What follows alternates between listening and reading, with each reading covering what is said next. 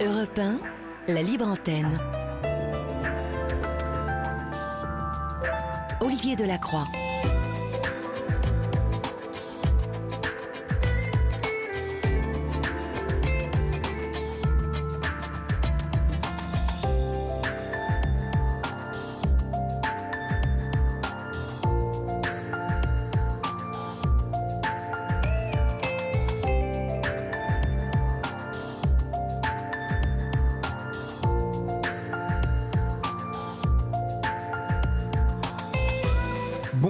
Toutes et à tous. J'espère que vous avez passé un bon mardi, chers amis. Euh, ce temps euh, qui nous est offert, euh, c'est presque l'été. J'ai vu Elise Moon poster sur Instagram d'une plage de Corse combien il était étonné par ce ce temps, cette météo, euh, un peu inquiet aussi euh, par euh, le réchauffement planétaire, mais ce qui ne l'empêchait pas d'aller se baigner allègrement et de se plonger dans la Méditerranée. Aujourd'hui encore, on se baignait dans le sud, en Corse, et même sur les plages de l'Atlantique, on se baignait. Donc pour toutes celles et ceux qui ont la chance d'être face à la mer ou de ne pas être loin, eh bien profitez, chers amis.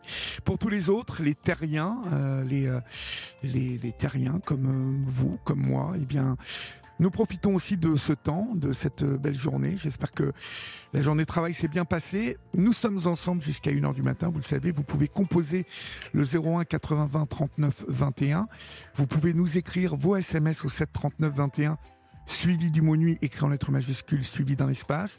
Vous pouvez aussi euh, écrire à Julia et à Florian sur la page Facebook de la Libre Antenne où euh, vous êtes, euh, vous êtes, vous êtes, euh, eh bien plus euh, 12 membres encore aujourd'hui.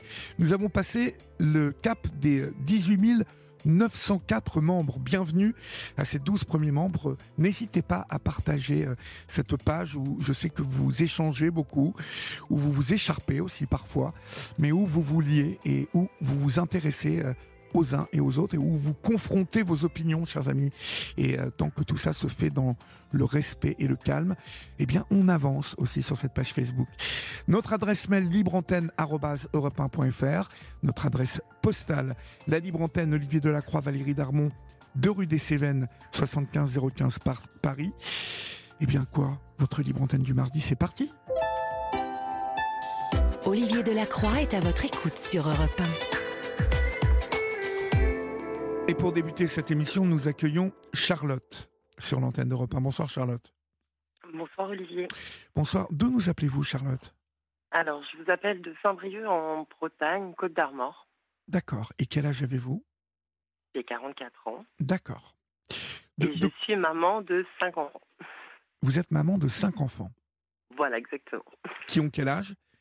Alors, la plus grande a 26 ans, suivie de 23. Euh, mon fils, dont nous allons parler, aurait 20 ans cette année. Oui. Euh, J'ai euh, Evan qui a bientôt 10 ans et la petite dernière qui a 3 ans. D'accord. Donc, vous êtes une maman comblée, Oui. heureuse? Oui, et future grand-mère, donc ça, ça égaye encore plus ma vie. Ah, d'accord. Euh, euh, c'est donc euh, lequel qui va Euh, avoir des... la Rachel, qui a 23 ans, va avoir un, un petit bout de chou au mois de février. D'accord. Très bien. Voilà. De quoi voulez-vous me parler, Charlotte? Alors, je voulais vous parler euh, de notre histoire. Donc, nous avons perdu euh, Kyle, euh, âgé de 10 ans à l'époque, en 2013. Oui. Euh, donc, ce matin-là, j'étais enceinte de Evan, mon quatrième enfant. Et cette grossesse ne se passait pas forcément bien. Donc, j'étais très, très fatiguée. J'ai déposé mon fils à l'école. Je suis rentrée à la maison. Et là, je me suis assoupie un petit peu. Je me suis réveillée avec une odeur de cigarette. Et j'ai vu euh, mon conjoint euh, de l'époque, qui est devenu mon mari par la suite, euh, qui essayait de me parler et que je ne comprenais absolument pas ce qu'il me disait. Donc je voyais bien qu'il souffrait, mais je ne comprenais pas. Oui. Donc j'ai appelé les pompiers, les pompiers sont arrivés, il faisait un infarctus massif, donc il n'était pas transportable, le SAMU est arrivé. Donc euh, le médecin SAMU est venu me voir en me disant, écoutez, euh, là on ne sait pas quoi faire, on, on attend un petit peu qu'il se stabilise parce qu'on ne peut pas le transporter comme ça. Oui. Donc euh, première étape de ma journée qui fait que euh, effectivement la grossesse se passe pas bien, mon, mon conjoint est entre la vie et la mort. Donc euh, je préviens les écoles de mes enfants, donc euh, les trois grands, en disant bah écoutez, euh, voilà, il se passe ça. Donc les deux grandes, euh, et à l'époque avaient 13 et 16 ans, donc elles étaient plutôt indépendantes, enfin, autonomes, donc elles n'avaient pas besoin de moi. Mais c'est vrai que mon fils de 10 ans, je voulais pas qu'il rentre tout seul de l'école, donc j'appelle l'école en, en, leur disant est-ce que vous pouvez le ramener exceptionnellement? Je leur explique la situation, ils me disent que ils sont pas dans, ils n'ont pas le droit de le faire, mais qu'exceptionnellement vu la situation, que oui, ils allaient le ramener. Donc la journée s'égrène euh, de façon assez euh, tendue parce que euh, je ne sais pas ce qui va m'arriver. moi, ayant déjà perdu mon père et ma mère, j'avais été confrontée au deuil et je, je, je, dis à une amie, je dis je ne peux pas perdre quelqu'un encore, je m'en remettrai pas. Et en fait, à l'heure de 18h30, j'ai un double appel et donc je vois marqué école Baratou. Donc euh, je décroche le téléphone en pensant que ben il me prévenait qu'il ramenait mon fils. Oui. Et là j'entends euh, juste une phrase qui me dit on est en train de le réanimer, venez. Donc euh, là, je dis à ma grande, vas-y viens, j'appelle une amie, on me dépose à l'école, je récupère la deuxième sur la route. Oui. On arrive à l'école et on voit les pompiers, la police, un attroupement euh, énorme de gens, le SAMU et tout, et on m'interdit d'accéder à l'école.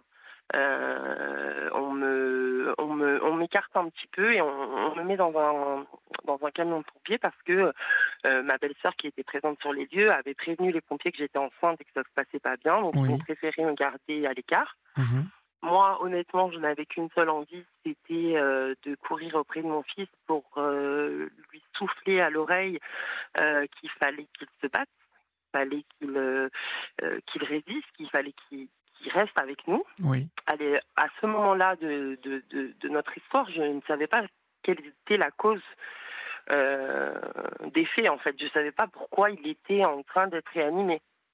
Je l'ai su bien après, euh, avec une autopsie, mais au moment T, je ne savais rien. Donc euh, les, secondes passent, les minutes passent, et là je parle au pompier et le pompier me dit mais vous inquiétez pas, il est jeune, on a déjà réanimé des enfants, euh, même si ça tarde, rassurez-vous. Et, moi, clairement, Olivier, j'avais une sensation de. Vous aviez un mauvais pressentiment. Ouais, il y avait quelque chose chez moi qui me disait ça va pas fonctionner. Pourtant, j'ai imploré, j'ai prié. Euh, mais j'avais vraiment cette impression voilà, qu'il était déjà plus là en réalité. Et là, euh, le médecin euh, du SMUR arrive et me dit ben, on n'a rien pu faire malgré tout ce qu'on a essayé, on est désolé. Donc là, je sors du camion, j'entends ma fille aînée hurler. Euh, moi, je sors et la première chose que je fais, en fait, je me jette par terre euh, parce qu'en fait, il était dans la cour de l'école. Comme c'est un 12 novembre, il pleut, il y a des feuilles mortes. Euh, je vois mon fils par terre, une dent cassée. la première chose qui me vient à l'idée, c'est lever-le de là, il va avoir froid, ce qui est complètement irrationnel parce que, en l'occurrence, malheureusement, il était déjà pas plus là, mais moi, j'ai comme, enfin, j'arrive pas à comprendre. Non, mais vous êtes, vous êtes, et c'est normal. Euh, on, l'entend encore dans vos mots. Vous êtes euh, mm. euh, sidéré et une maman, mm. une maman qui voit son enfant comme ça, bien évidemment, ne peut que qu'avoir une, une, réaction. En tout cas, vive. On va faire une petite pause, si vous le voulez bien, Charlotte, et puis on se retrouve dans quelques secondes. À tout de suite. Sur Europe 1, venez vous confier à Olivier Delacroix en appelant le 01 80 20 39 21. Numéro non surtaxé, prix d'un appel local. Il est 22h30, vous êtes sur Europe 1 et nous sommes avec euh, Charlotte. Euh, alors dans, dans cette cour d'école, vous, vous, on vous laisse s'approcher de lui quand même un peu, de, votre enfant? Oui, oui, oui, oui, totalement. Euh, là, il y a une espèce, un espèce de recul collectif euh, les médecins ne peuvent plus rien faire, les pompiers non plus. Et là, je reprends mon rôle de mère. Ce que j'avais l'impression d'avoir quitté au moment où je vous dis que je suis rentrée dans le camion de pompiers, j'avais l'impression de ne pas pouvoir être présente pour mon fils. C'est-à-dire que vous aviez, vous aviez, eu déjà, Charlotte, un, premier choc avec votre mari quand même. Donc, euh, euh, ça, ça faisait beaucoup quand même pour une journée quand même, non? C'est ça, c'est ça, oui, ça faisait beaucoup, mais en réalité, je vais vous l'expliquer avec toute la sincérité euh, euh, que j'ai, c'est qu'à ce moment-là, il n'y a rien qui compte à part mon fils. C'est-à-dire que euh, je vais vous expliquer entre parenthèses. En réalité, notre couple, il a, il a perduré. On a eu Eden en plus. On s'est marié après tout ça, mais pendant un nombre d'années conséquents, je lui ai reproché d'être en vie. Alors ça paraît immoral, mais en réalité, mon cœur de maman euh, voulait sauver euh, son enfant, en fait. Et j'aurais aimé euh, à ce moment-là. Alors après, j'ai beaucoup travaillé et j'en suis arrivée à, à, des réflexions tout autres. Mais à ce moment-là, rien ne comptait plus que mon fils. Donc si on m'avait demandé de choisir à ce moment-là, j'aurais choisi mon fils. Donc sur ce moment-là, j'ai la seule chose qui m'importait, c'était de, de, de, déplacer mon fils, qu'il soit euh, euh, au chaud. Alors, c'est des mots, hein. même quand je vous l'ai dit, en fait, quand je, je, je, prends conscience de ça, je me dis, mais c'est complètement irréaliste, quoi. Et là, je ferme les yeux de mon fils et je reste euh, allongée à côté de lui euh, pendant un laps de temps que je ne saurais pas vous définir. Mhm. Et à un moment donné, donc il y a euh, les pompes funèbres qui arrivent avec la police et qui rentrent dans le réfectoire parce qu'il était déposé dans le réfectoire et qui me disent ben on va être obligé de l'emmener, il faut faire une autopsie. Donc moi j'acquiesce, hein, aucun problème là-dessus. Moi aussi je veux connaître la cause de la mort de mon fils. Comment un enfant peut s'écrouler dans une cour d'école? Il est tombé, il s'est passé quoi Enfin, j'avais un, un nombre de questions. Euh, euh folles. Et en même temps ouais en même temps j'avais euh, j'avais euh, j'étais un petit peu en, en, dehors de mon corps comme si j'étais consciente mais en même temps comme si je regardais ça de façon un peu scénarisée. Enfin c'était assez bizarre en réalité euh, donc on, on, me dit qu'il est obligé d'être euh, envoyé à Rennes puisqu'il n'y a pas de médecin légiste pour les enfants euh, où je suis. Euh, donc il part et, euh, et je reste là donc avec le peu de gens qui restent parce que tout le monde s'en va. Et là je comprends que je vais avoir une traversée du désert extrêmement longue, extrêmement douloureuse parce que j'ai deux enfants euh, qui sont bien là et qui ont besoin de leur maman. Et euh, je suis enceinte, donc je veux protéger ce bébé. Euh, à l'époque, je ne savais pas encore que c'était un garçon. donc tout ça, mais par rapport à mon mari, c'est vrai que j'ai été totalement détachée. Par exemple, je n'ai pas été à l'hôpital.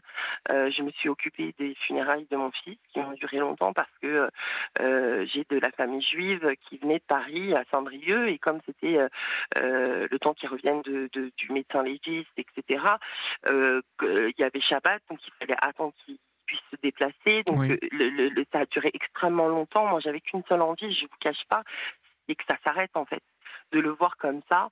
Euh, mon enfant était euh, solaire, vivant, limite hyperactif, hein, il bougeait dans tous les sens. Et là, ce calme, ce silence, cette, cette poids d'émotions euh, euh, lourdes, parce qu'il y a eu euh, les enseignants, il y a eu les camarades, il y a eu la famille, il y a eu tout le monde, et tout le monde était dévasté, et il fallait rester debout pour les filles, pour les autres, parce que bizarrement, j'avais lu un livre de, de Stéphanie Fugain étant plus jeune, et elle expliquait que parfois elle avait eu l'impression qu'on lui avait volé son deuil, que tout le monde était connecté aux parents, mais pas spécialement, comme si euh, son deuil était moindre que euh, ceux des parents. Et je, sais pas, ces mots m'avaient vraiment percuté et j'avais vraiment décidé de partager ce deuil. Il fallait que personne ne soit euh, laissé pour compte. Donc il n'y avait pas quelqu'un qui souffrait plus que moi ou moins que moi. Enfin, on était tous en, en pied d'égalité et c'est vraiment ça qui m'a tenu cette semaine qui a été, comme je dis, extrêmement longue. Mais euh, on a fait corps. Euh, j'ai essayé de mettre la place de tout le monde au centre de ce, ce bouleversement euh, qui nous a piétinés, il nous a tabassés. Il a, ça a vraiment été quelque chose de très compliqué. Mais il y avait une énergie de solidarité, de, de, de partage quand même qui a fait que j'ai pu traverser euh, ce moment-là avec euh, euh, quand même une force due à mon entourage en réalité. Oui, et puis dû, à votre constitution aussi, hein, votre, parce que je pense que vous êtes quelqu'un quand même de... Vous êtes une maman équilibrée, vous êtes une maman euh, qui, euh, qui sait où elle va, qui sait ce qu'elle fait. Euh, il y, avait quand même de tout ça aussi. vous êtes quelqu'un de, de fort dans la vie. je, je, je, pense que oui, avec euh, le recul, je me dis que effectivement, quand les gens me disent que je suis forte, c'est certainement une réalité. Mais euh, je pense que ce qui m'apportait réellement, c'est euh, c'est la douleur de mes enfants. J'avais pas le droit de faire, euh, de me laisser aller. Il fallait que je sois debout. Il fallait que je protège mon bébé. J'étais quand même dans cette optique-là. Donc c'est vrai que j'ai porté, mais on m'a porté énormément aussi. Donc c'est vrai que oui, je pense que mon caractère fait que j'ai pu tenir, mais aussi énormément par mon entourage et euh, par mes enfants surtout. Mmh. Donc du coup, en fait, euh, euh, ça se passe comment la suite des événements pour votre enfant là après? Alors, euh, donc il a envoyé donc en autopsie, font l'autopsie. Oui. Euh, on me donne un premier diagnostic, donc ce qui s'appelle la syncope du sportif, ce que vous connaissez certainement. Non. Oui, ah oui, euh, sur euh, comme on voit des, des, des, footballeurs par exemple tomber exactement. sur un. Voilà, exactement, c'est totalement ça. Donc au, au, au, premier abord, on me dit ça. Et en fait, il y a un, un système qui s'appelle l'ANAPAT, donc c'est une étude biologique voilà, des organes. Donc ce, ce, cet examen-là prend beaucoup de temps. Il prend trois mois. Donc au bout de trois mois, on a euh, les résultats de l'autopsie. Donc les résultats de l'autopsie, je tiens à vraiment en parler parce que on n'est pas, personne n'est prêt à ça. Quand on, on voit un post-it sur le sur le résultat de l'autopsie qui dit euh, euh, ne pas mettre les photos, donc, imaginez le choc. Oui, oui. Euh, imaginez euh, euh, ce que j'ai pu envisager dans ma tête et surtout les mots qui s'y trouvent dans cette autopsie. C'est-à-dire, on, on, ne parle pas de mon enfant, on ne parle pas de Kyle. On parle d'un enfant de type maghrébin. On parle de blessures, de cicatrices, de taches, d'organes. On déshumanise totalement Kyle. Alors, c'est normal c'est médical, c'est normal, il n'y a, y a, pas, euh, y a pas de problème avec ça. Mais je veux dire, en tant que mère, de lire euh, ce dur. papier, ouais. c'est extrêmement violent. Je n'ai jamais autant souffert par des mots que par cela, en fait. J'avais l'impression de prendre des, des punchs à chaque fois que je lisais quelque chose. Et donc, il s'est avéré que mon fils a fait une cardiomyopathie hypertrophique précoce. Donc c'est une maladie du cœur. Euh, donc le muscle cardiaque est trop trop musclé et quand il part dans les tours, il n'est pas capable de se réguler et de revenir à la normale et euh, du coup il provoque un infarctus massif. Donc comme vous l'avez compris, j'ai euh, les deux hommes de ma vie, puisqu'à l'époque, je ne savais pas qu'Evan euh, était un petit garçon, mais les deux hommes de ma vie ont fait une crise cardiaque le même jour. Euh, parce que effectivement il était malade, mais mon mari aussi est malade, il a eu des problèmes de cœur depuis un certain temps, et, euh, et c'est vrai que euh, la situation vue de l'extérieur, elle paraît dérivée quoi. Tu te dis mais comment tu peux vivre quelque chose de de, de, de, de d'aussi similaire? Enfin, oui, oui. c'est, c'est déstabilisant.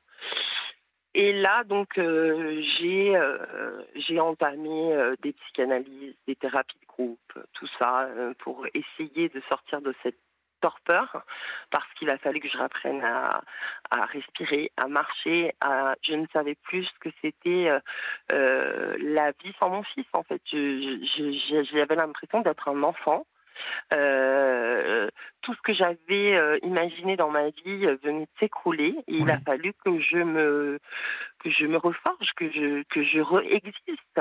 Je me rappelle même d'avoir fait une lettre d'adieu à moi-même en disant je comprends que tu sois morte ce jour-là.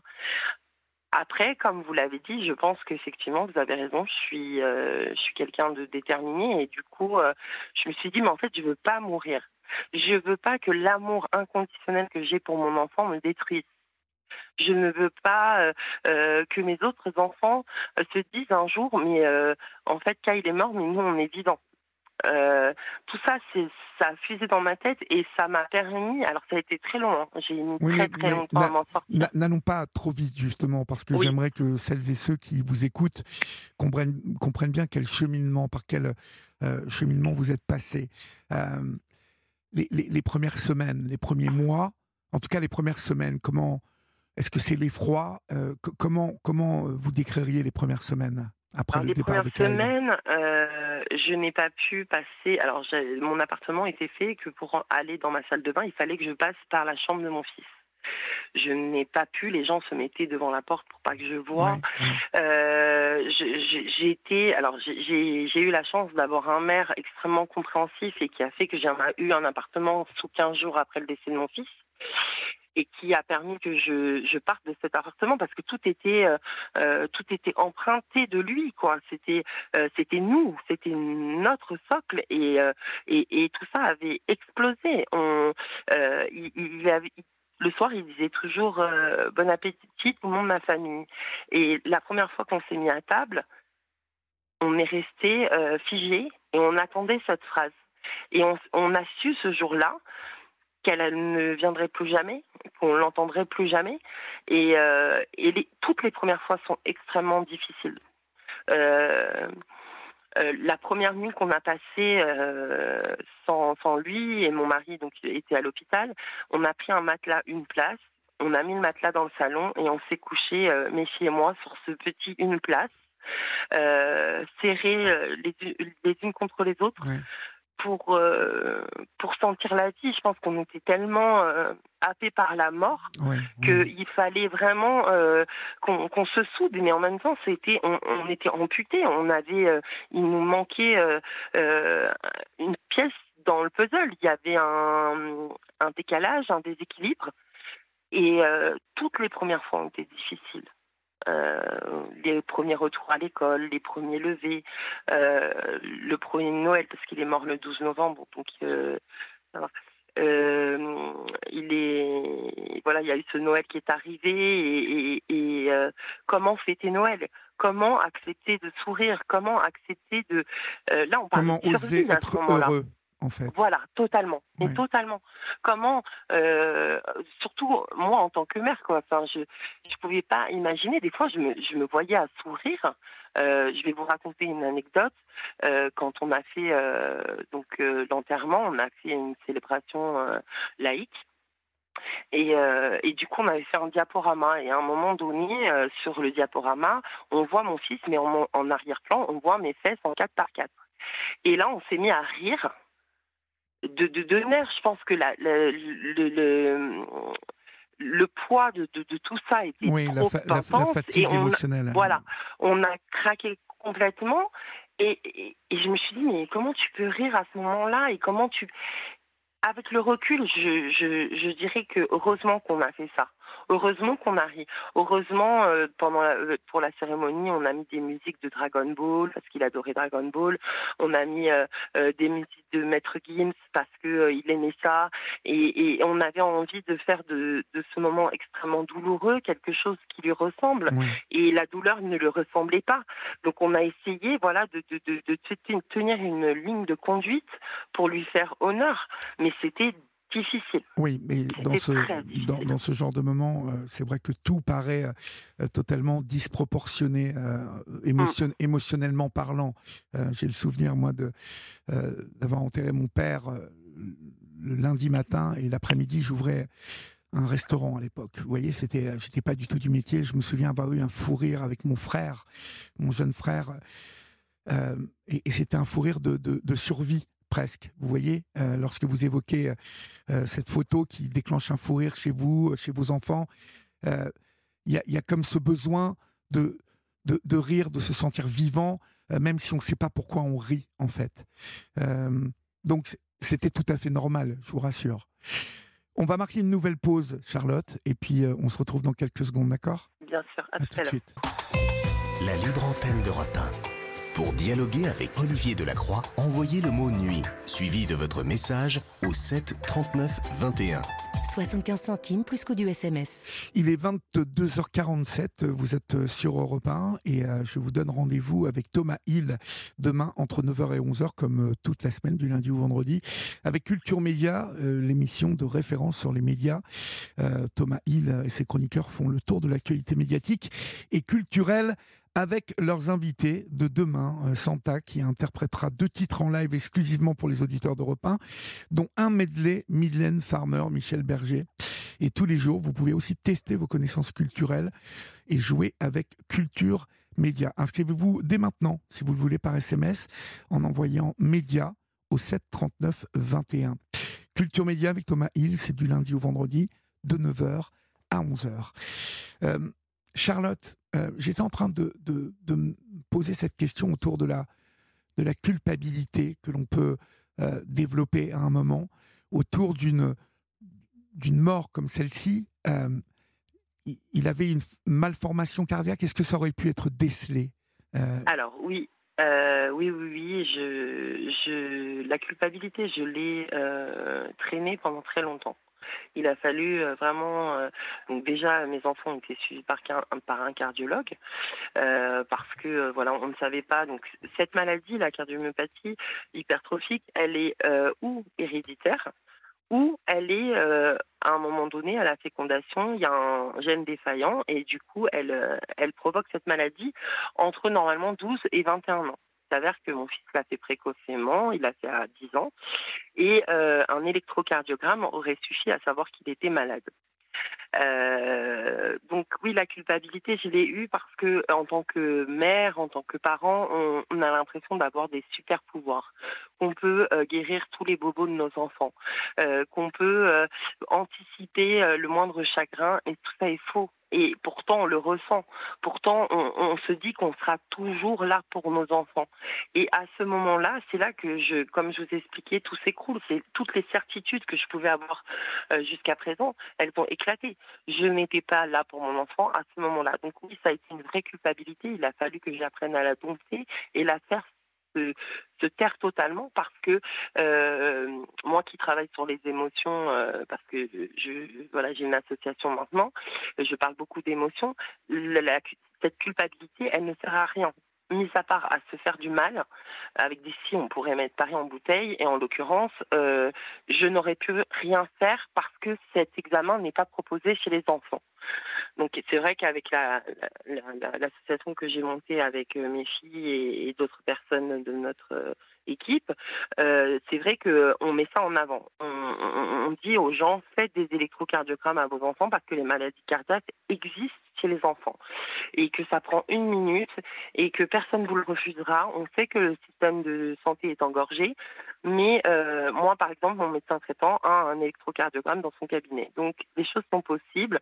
Euh, et surtout, j'aurais aimé, dix ans en arrière, qu'on me parle de cette maladie pour que je puisse savoir qu'il y avait des choses à faire. Et après, je ne peux pas refaire ma vie. Je ne peux pas refaire tout ce qui a été fait. Mais la mort de Kai m'a appris beaucoup de choses. Et, et elle m'a transformée elle a transformé ma vision des choses et je me dis que ce petit bonhomme, euh, il mérite euh, autre chose que de parler de sa mort. Alors effectivement, ce soir nous en parlons ensemble, mais moi, je, à travers l'association que j'ai montée, euh, j'ai envie de parler de la vie. J'ai envie de me concentrer sur la vie. donc, il me donne une énergie et j'ai transformé ce, ce, lien qui aurait pu me détruire en quelque chose de de, de, je sais pas comment dire le mot, mais quelque chose de bien plus fort que la mort en fait. Euh, quelque chose de, de, la vie. aussi puissant, voilà, de la, vie, bah aussi puissant que l'amour que j'avais pour mon fils. Donc euh, voilà, je, fais cette prévention euh, parce que pour moi c'est nécessaire. Je trouve qu'il est euh, vraiment dommage d'avoir limité les certificats médicaux pour la pratique du sport. Voilà, je défends toutes ces toutes ces choses parce que ça n'arrive pas qu'à son voisin en fait ça n'arrive pas qu'aux autres, ça peut nous arriver à nous. Et si euh, avec cette tragédie, je peux sauver un enfant. J'ai plein de gens autour de moi qui ont fait des électrocardiogrammes à leurs enfants. Si j'ai pu euh, mettre en évidence quelque chose même minime, euh, voilà, je me dis que tout ça ne sera pas arrivé pour rien et qu'au final, à chaque fois que que je parle de lui, à chaque fois que que je parle de l'association qui qui le représente, je le fais vivre éternellement, en fait. Complètement. Vous avez raison c'est euh, pour moi une, nécessité. J'ai été voir des, des, gens, euh, donc euh, des psychologues, des psychiatres, parce que je voulais pas perdre la tête pour mes enfants, je voulais pas perdre la tête pour mon mari, pour mes amis qui ont été extrêmement présents. Je, voulais être quand même debout, et j'ai été aussi voir des personnes voilà de, de confessions différentes parce que j'avais besoin d'être rassurée sur l'avenir de mon fils de ma propre croyance. Oui. Et euh, un jour, un prêtre m'a dit euh, euh, l'amour de votre fils ne veut pas être votre destruction. Et ça, ça a été mon, mon fil rouge pendant toutes ces années. Pendant toutes ces années, j'ai essayé d'inclure ça dans ma vie, c'est-à-dire à des moments où parfois, je ne vais pas vous dire que tout est rose. Il y a des moments où c'est très difficile. Là, on approche euh, de, de la date de sa mort, le 12 novembre, ça fera Oui, 10 oui. ans. Donc, il, il a vécu 10 ans, il est mort depuis 10 ans. Euh, je sais que le 13 novembre, ça fera plus de temps qu'il est parti qu'il n'était avec nous. Donc, c'est quelque chose qui est difficile, malgré l'avancée de mon deuil, malgré euh, euh, mon engagement, malgré tout ça. Il y a des, il y a des moments où c'est extrêmement difficile, mais ce qui me, ce qui me donne une, une force, c'est euh, c'est cet amour, en fait. Cet amour ne peut pas me détruire. Cet amour euh, est mon guide. Cet amour euh, vous, vous guide quelque part. Oui, vous avez raison. C'est euh, parce Mm. que la- l'amour ne meurt pas. Il est, il est toujours puissant. Il est toujours présent.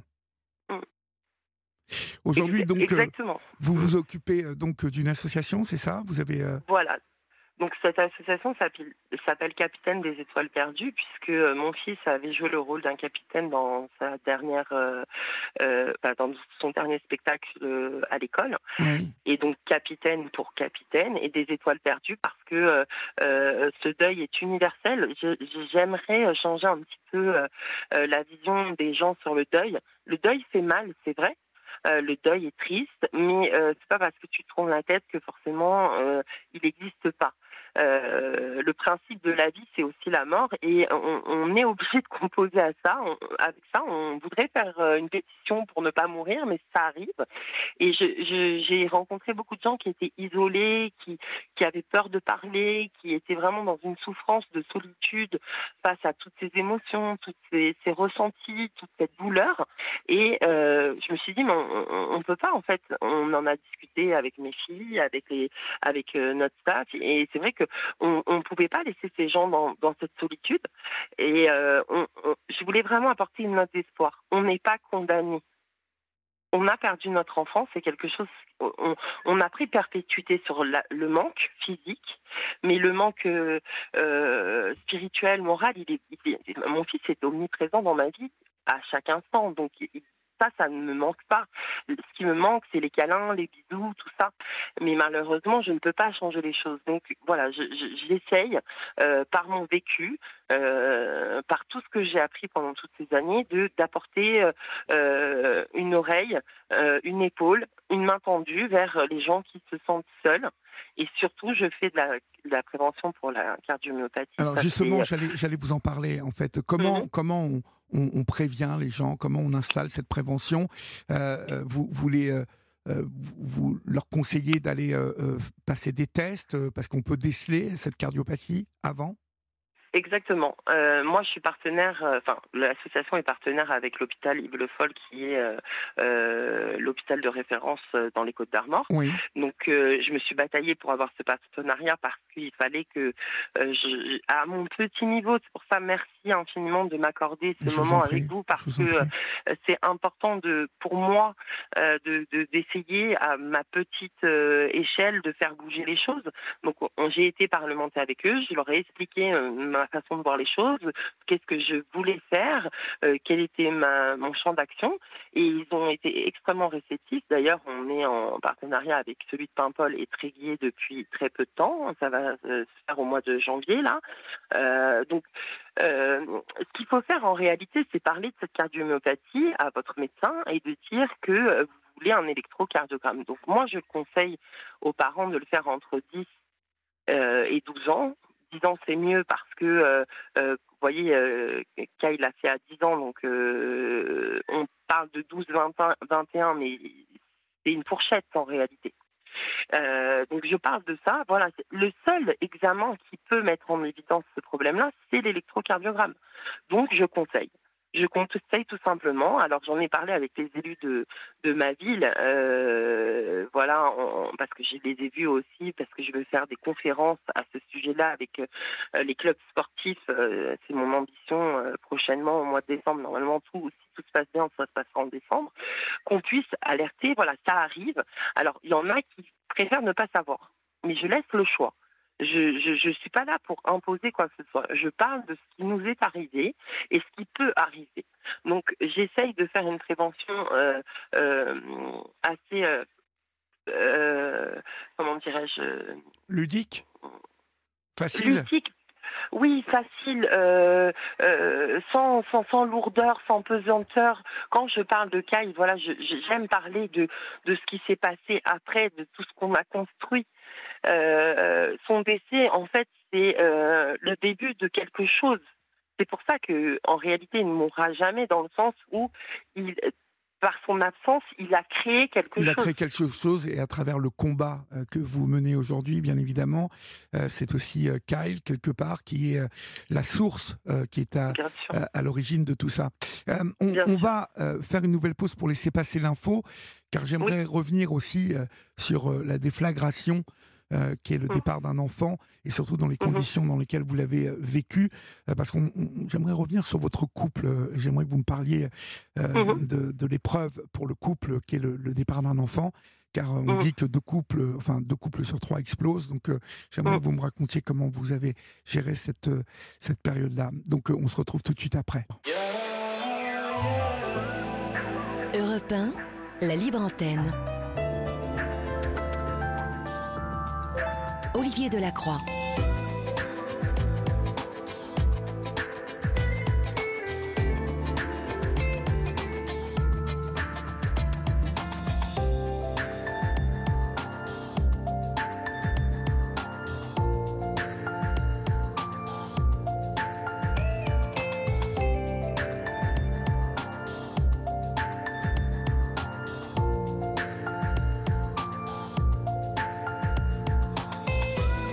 Il est 23h passé de 4 minutes euh, et si vous nous rejoignez maintenant, vous êtes euh, sur la libre antenne d'Europe 1 et j'espère que vous y êtes bien, chers amis, car nous, euh, nous aimons passer ces moments avec vous. Depuis le début de l'émission, nous sommes avec Charlotte. Charlotte qui évoque le départ de Kyle, son fils, et tout, toute cette remontée vers la luminosité, tout le cheminement de Charlotte qui aujourd'hui euh, combat euh, et fait de la prévention pour euh, la cardiopathie. mais Charlotte, je, voulais aborder avec vous votre couple parce que je trouve qu'il y a un, il y a un, comment dire un schéma particulier dans le départ de Kyle, car comme je vous l'ai dit avant l'info, souvent les couples après la mort d'un enfant explosent. Là, il y a le paramètre de votre mari qui fait un infarctus et qui, lui, vit ce, ce jour-là, euh, alors que Kyle s'en va. Est-ce que ça a été confus pour vous dans votre tête? Est-ce que ça a été compliqué, ça? Euh, Bien sûr. Euh, évidemment, ça a été extrêmement compliqué, comme je vous l'ai confié tout à l'heure.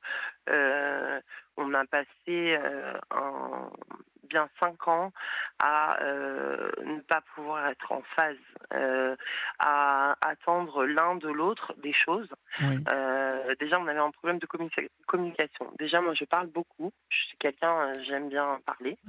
Et mon mari est totalement l'inverse. Il ne, il, ne, parle pas de ses émotions. Et ce que je n'avais pas mis dans l'équation, c'est qu'il avait parti une personne il avait perdu une partie de son corps aussi. Et ça, euh, moi, à ce moment-là, je, suis incapable de, d'avoir de, la compassion. Je suis tellement sidérée dans la perte de mon enfant que j'attends des choses de lui et j'attends qu'il soit euh, dans le même état. En plus, ça a été extrêmement compliqué parce que lui, il a été en soins intensifs. C'est une semaine où nous, euh, mes filles et moi et mon cercle d'amis, on était soudés.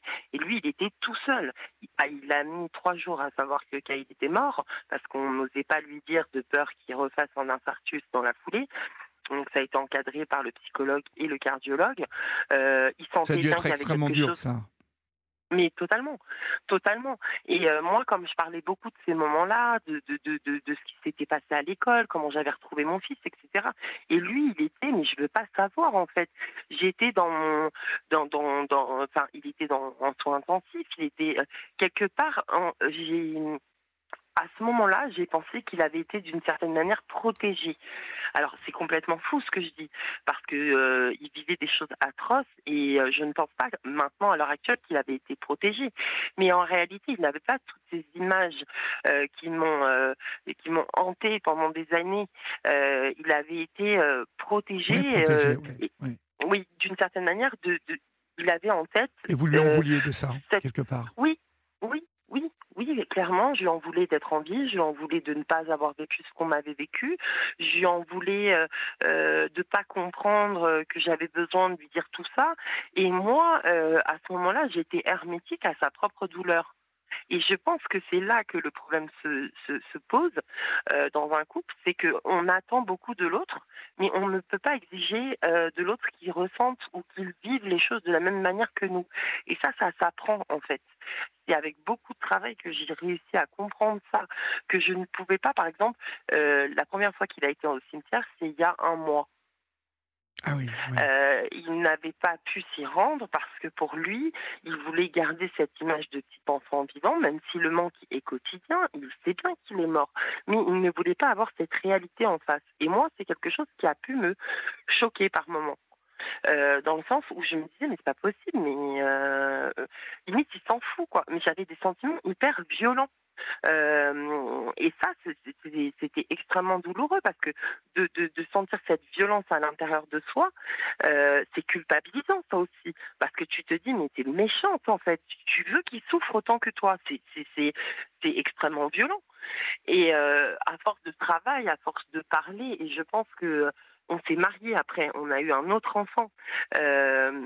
Je pense que euh, euh, en ce moment, il nous arrive des choses euh, difficiles dans notre famille. On, on, a un bonheur qui va arriver, mais on, a eu quelques petits tracas. Et euh, un jour, je me couche à côté de lui et je lui dis comment on a fait pour s'en sortir? Et il m'a répondu tout simplement quand j'y croyais plus, tu croyais pour deux, et quand je, toi tu n'y croyais plus, j'y croyais pour deux. Et je pense que c'est cette force euh, qui, qui, a fait que euh, malgré l'animosité qu'on a eue l'un envers l'autre parce que lui il avait des choses à me reprocher aussi à son niveau oui. euh, de pas être dans la compassion par rapport à son état euh, de parce que c'est, c'est, il a perdu quand même 60% de capacité cardiaque. Ah oui, quand donc même, euh, ouais, ouais ouais. ouais ouais. Donc il est euh, travailleur handicapé. Voilà il, il, a des médicaments tous les jours. Donc sa vie a changé à lui aussi. Et, et, et en plus de ça il a perdu Kyle tout comme moi. Donc euh, à ce moment-là, je pensais qu'à mon malheur et à, à, ceux de mes filles, en fait. Je ne l'ai pas inclus parce qu'à ce moment-là, il n'était pas là. C'était pas volontaire, c'était pas.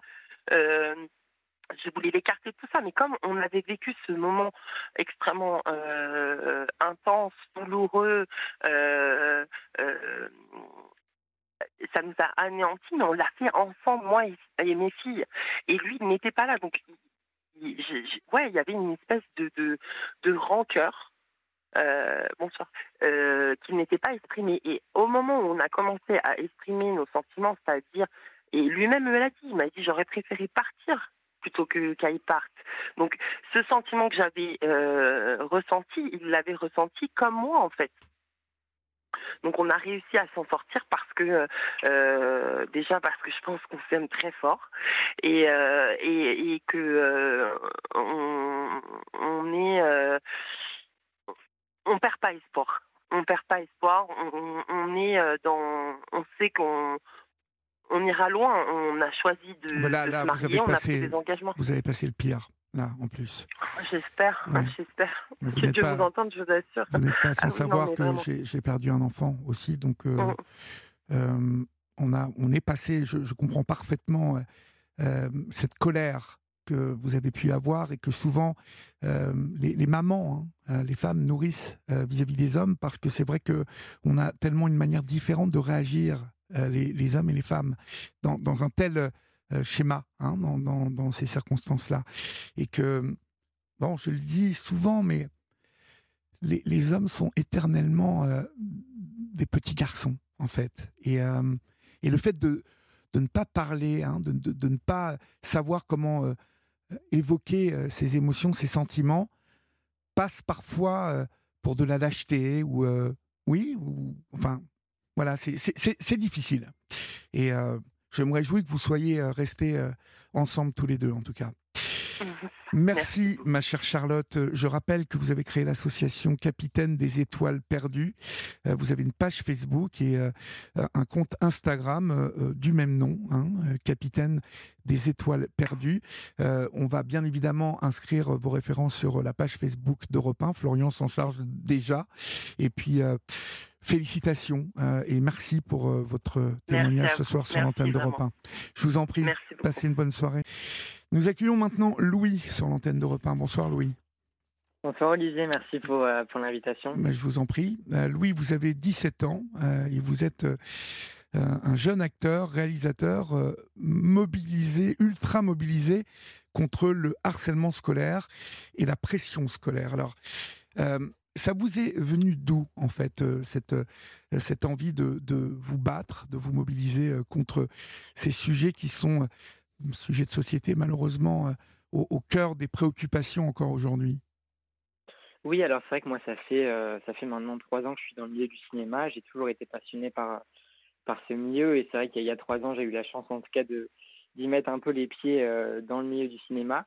Alors c'est vrai que moi j'ai toujours eu pour ambition de faire mon, premier film. voilà, de raconter une histoire qui, me tenait à cœur. Et, c'est vrai que bah, j'avais 15 ans quand, j'ai eu d'écrire euh, déjà pour la première fois un scénario, et donc le scénario du film. Et c'est vrai que je, voulais absolument dans mon premier film, j'avais cette envie de, parler euh, de thèmes euh, bah, importants d'actualité. Et, donc voilà, c'est vrai que pour moi c'était logique, il fallait absolument aborder le, harcèlement et avant tout la pression scolaire, parce que c'est vrai que le film traite le harcèlement, mais il traite surtout la pression scolaire, la pression des, des résultats sur, euh, bah, sur, sur les jeunes, euh, la pression avec tout ce qui se passe justement maintenant avec Pronote. C'est vrai qu'il y a beaucoup de pression chez les jeunes. Euh, et c'est avant tout pour ça, même quand on voit l'actualité maintenant. Et, et il y a, il y a quatre ans, j'ai, enfin même, voilà, j'ai toujours eu cette ambition et toujours voulu faire un film sur ces sujets-là et qui me tenait à cœur pour mon premier film. 180 jours, en fait. Le film s'appelle 180 jours. Pourquoi? Alors, parce que 180 jours, c'est le nombre de jours qu'il y a à peu près dans une année scolaire. Oui.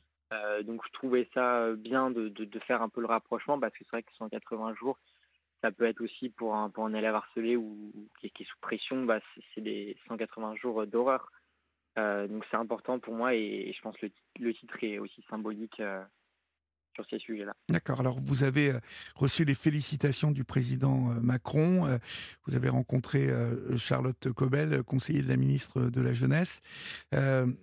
Vous avez euh, euh, rencontré le, cabinet de Madame Borne aussi, me semble-t-il. Euh, bon, on va passer sur, toutes ces choses-là parce que c'est bien évidemment important de voir que les politiques, à travers votre film, conçoivent qu'il y a un réel problème. Mais vous vous êtes inspiré de quoi, vous, Louis, en fait, de votre propre histoire? Alors non, j'ai pas été harcelé quand j'étais quand j'étais plus jeune. Après, c'est vrai que bah, j'ai toujours quand même connu hein, ce sujet euh, de la pression scolaire, la pression des notes, même très jeune. Hein. Au collège, il y avait déjà l'application Pronote, tout ça, et, on, met déjà vachement très tôt euh, une pression un peu aux jeunes euh, sur les notes, sur leurs résultats, et, même très très jeune, à, même des fois 13 ans, on nous demande mais qu'est-ce que tu veux faire plus tard? Et c'est vrai que c'est vrai que moi j'ai quand même été beaucoup confronté à ça parce que c'est vrai qu'avant moi je, je voulais, enfin je savais pas spécialement ce que je voulais faire. Euh, maintenant, je, sais, hein, mais, euh, mais c'est vrai que bah, les jeunes sont souvent euh, confrontés à ça, à tout ce qui est, à tout ce qui est pression scolaire.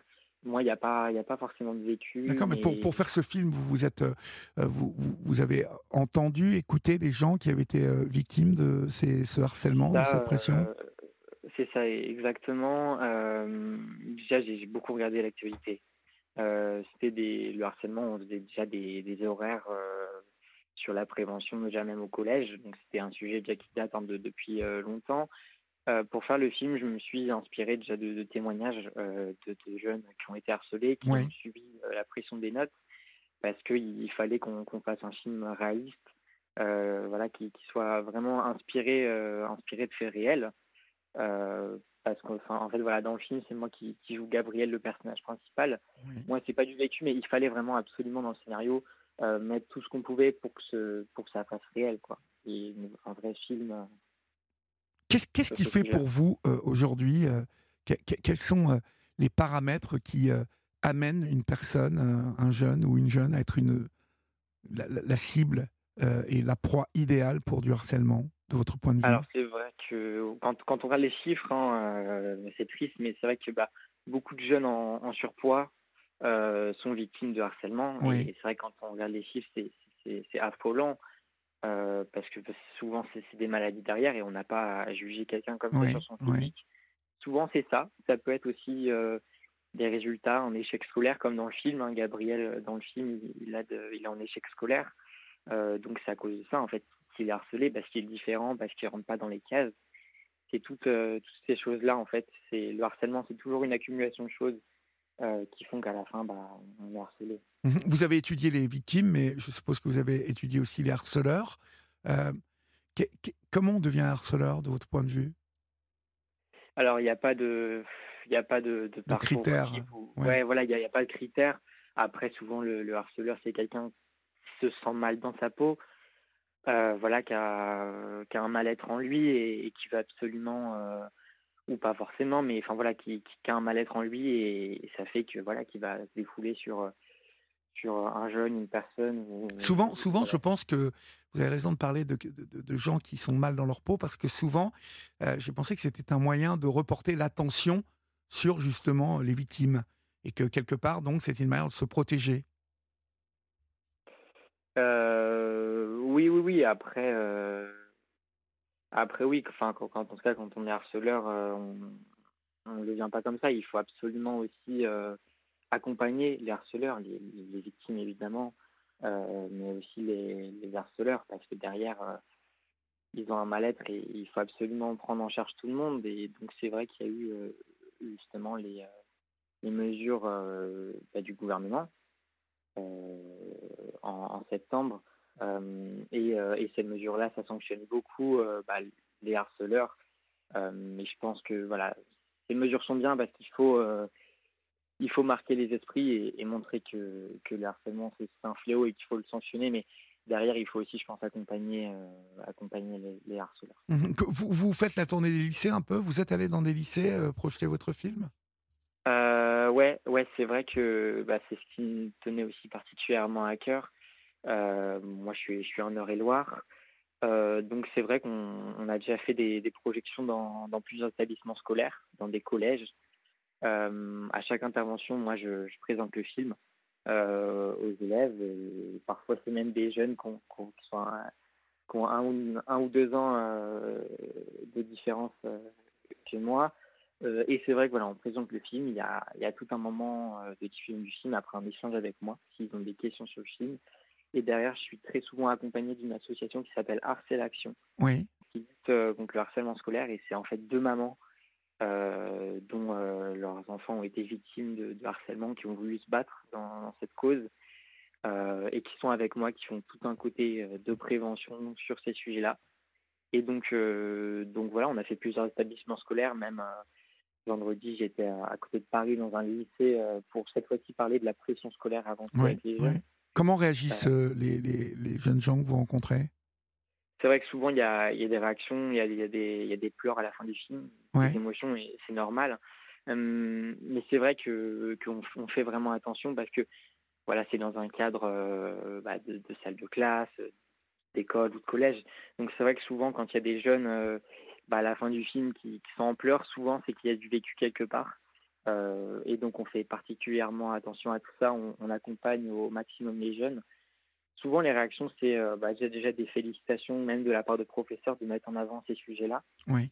Ce sont euh, bah, du harcèlement, mais aussi la pression des notes, des résultats qui sont deux sujets aussi quand même différents.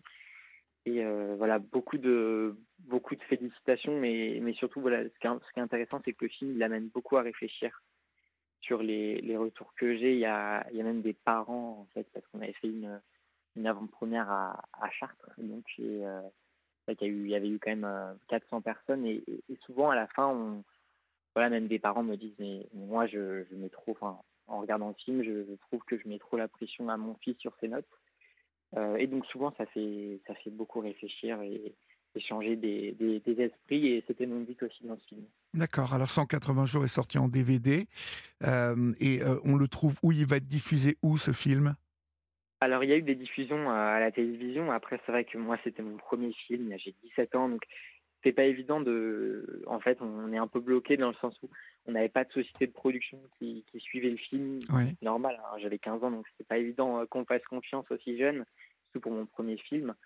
Euh, derrière, voilà, il y a eu le DVD qui est sorti, donc il est disponible sur euh, la plateforme Rakuten. Oui. et voilà, il est disponible sur Rakuten. Il y a eu aussi des, des, diffusions télé, des extraits qui sont disponibles sur YouTube. Euh, et voilà, le DVD en physique est disponible sur euh, Rakuten et il est disponible aussi en VOD sur euh, Sofa VOD. Très bien, Louis. Ben, merci beaucoup pour votre témoignage ce soir sur l'antenne d'Europe 1. Bravo pour vous être emparé de ce, euh, de ce sujet hein, d'actualité, ce sujet sociétal euh, euh, qui préoccupe beaucoup de jeunes et beaucoup de parents aujourd'hui. Et puis, bien évidemment, je vous invite, vous qui nous écoutez, à, aller voir ce film hein, et à vous le procurer, soit en DVD, soit sur Rakuten. Merci et bravo, Louis. Merci beaucoup, Olivier. Passez une bonne soirée. Au revoir. Merci, au revoir. On accueille Joe maintenant pas Joe euh, Hume, que vous euh, retrouvez tous les soirs avant la libre antenne de 21h à 22h, mais euh, Joe. Bonsoir Joe. Bonsoir Olivier. Bonsoir. D'où nous appelez-vous Joe? Je vous appelle des Hauts-de-France. Oui. Et quel âge avez-vous? J'ai 52 printemps. D'accord, très bien. De quoi voulez-vous me parler Joe? Ah, je voulais vous parler. Alors, départ, je, vais, je vais commencer par ça. Bon, je, je voulais vous, parce que bon, euh, enfin, on, se connaît pas intimement, mais je vous avais déjà appelé pour euh, pour un. Je me souviens très bien de vous, oui. Ouais. Bon, d'accord, voilà. Et euh, et vous dire que bon, alors déjà d'une part ça va beaucoup mieux et que l'amour est possible avec cette même personne qui avait elle aussi des problèmes et euh, qui euh, a décidé, tout comme moi, bon, de, de se soigner, de, de prendre soin d'elle, d'abord, pour euh, mieux ensuite prendre soin de, de l'autre. Voilà. Donc, en fait, vous vous êtes retrouvés tous les deux Tout à fait, voilà. Et lorsque vous dites que elle s'est soignée, elle, vous aussi, parce que ça allait pas fort à l'époque ah non, non, ça n'est pas fort, non, non, je bah, je j'étais pas bien, je j'étais euh... alors moi j'étais pas dans le déni naturellement, mais euh... mais c'est vrai que ça allait pas parce que je euh, je, je pense que je, je souffrais effectivement de de, de de, de, cette solitude et puis de euh, enfin j'ai ouais j'ai vu j'étais j'étais pas bien quoi. J'étais pas bien dans ma peau et euh, et euh, vous étiez policier à l'époque. Vous je suis toujours. vous l'êtes toujours d'accord? Oui, oui. Et, et, votre compagne l'était aussi? Je ne me souviens pas. Non non non non non, non euh, je je vais pas dire ça ça, Non, non, non, mais je vous demande pas. Euh, parce qu'en en fait, je me rappelle qu'à l'époque, vous viviez dans votre voiture pendant un moment tellement ça avait été violent. Ah bah, j'ai vécu euh, trois, trois, trois jours et quatre nuits dans, dans, dans ma voiture, oui. D'accord. Vous aviez des problèmes d'alcool aussi. Est-ce que ça, ça va mieux? Ah ben ça, ça, va, ça va très bien, ça va mhm. très bien. Sans quoi je ne serais pas en train de vous parler comme ça, je pense. D'accord, d'accord. Lorsque vous dites qu'elle s'est soignée, qu'entendez-vous par là? Bah, Enfin, euh, bah, bah, euh, en fait, elle, a, euh, elle avait des problèmes en fait de, de bipolarité. Oui. Et elle, en fait, elle ne prenait pas de, de, de traitement de traitement, voilà, oui. Et puis, euh, et puis finalement, euh, elle a dû euh, entreprendre effectivement cela parce que bon, par rapport à son boulot, ça, ça n'a pas été. Et elle a dû être faire un, un passage en fait dans une, unité psychiatrique. Mm-hmm. Et je pense que ça, ça a été un petit peu un, déclencheur pour elle. Voilà. Elle s'est dit, tiens, oui, ben, je, voilà. Quelque part, elle, a accepté sa bipolarité, euh, sans doute. Voilà, voilà. En fait, ça a été un, déclic. Elle a dû se dire, tiens, voilà, oui, j'ai un problème. Et eh ben, voilà. je vais, je vais faire en sorte de, voilà, D'accord. de, de, de régler d'abord ça, et puis, euh, puis ensuite, euh, peut-être que les choses vont, vont évoluer, et puis peut-être que les choses iront mieux. Mhm. Est-ce que le problème, il, il ne venait que d'elle, de votre point de vue, Joe, ou il venait un peu de vous aussi?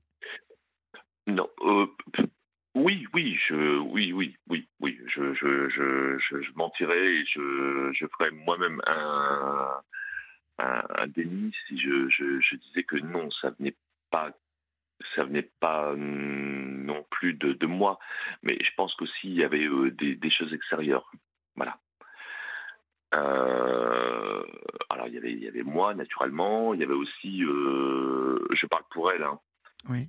Euh, comme pour moi, hein, vous savez, bon, euh, voilà, à la rigueur, je ne veux pas mettre sur les mêmes, euh, le même niveau l'alcoolisme et puis ce problème de, bipolarité, mais je pense que les deux ont fait ressurgir des choses bien plus profondes et bien plus lointaines. Voilà. Comment, comment vous vous êtes euh, rencontrés à nouveau? Comment ça s'est fait tout ça? Ah.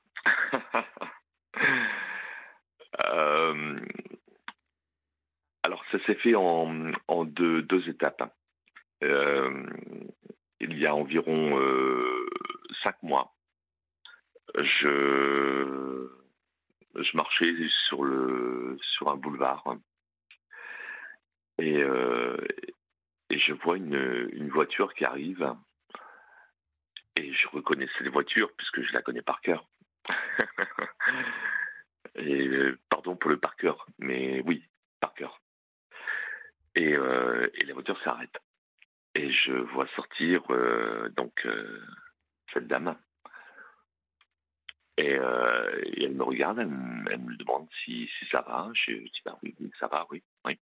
Alors moi j'étais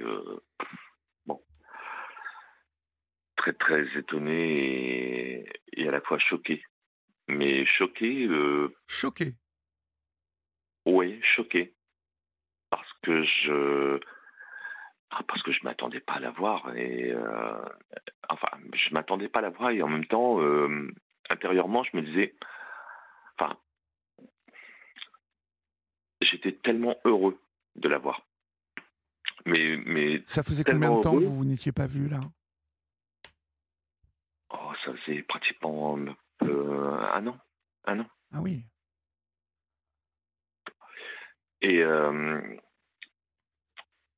et donc, euh, et elle me dit bon, ben oui, ça va. Je dis bah oui, ça va. Ouais. Connement, vous voyez. Par- Pardonnez-moi mon, mon terme, hein, mais Non, je vous en prie.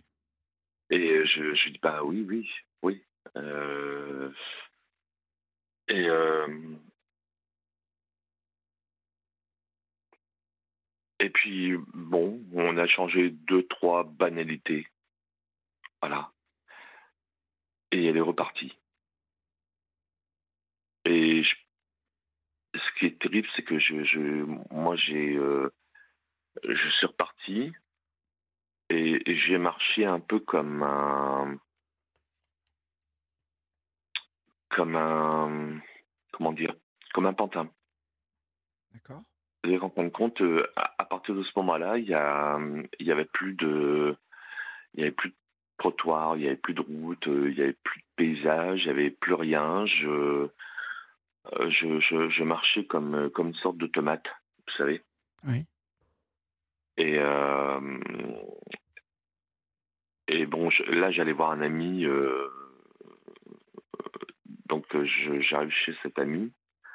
euh, il me voit, il me dit Ben, ça va? Je dis Oui, oui.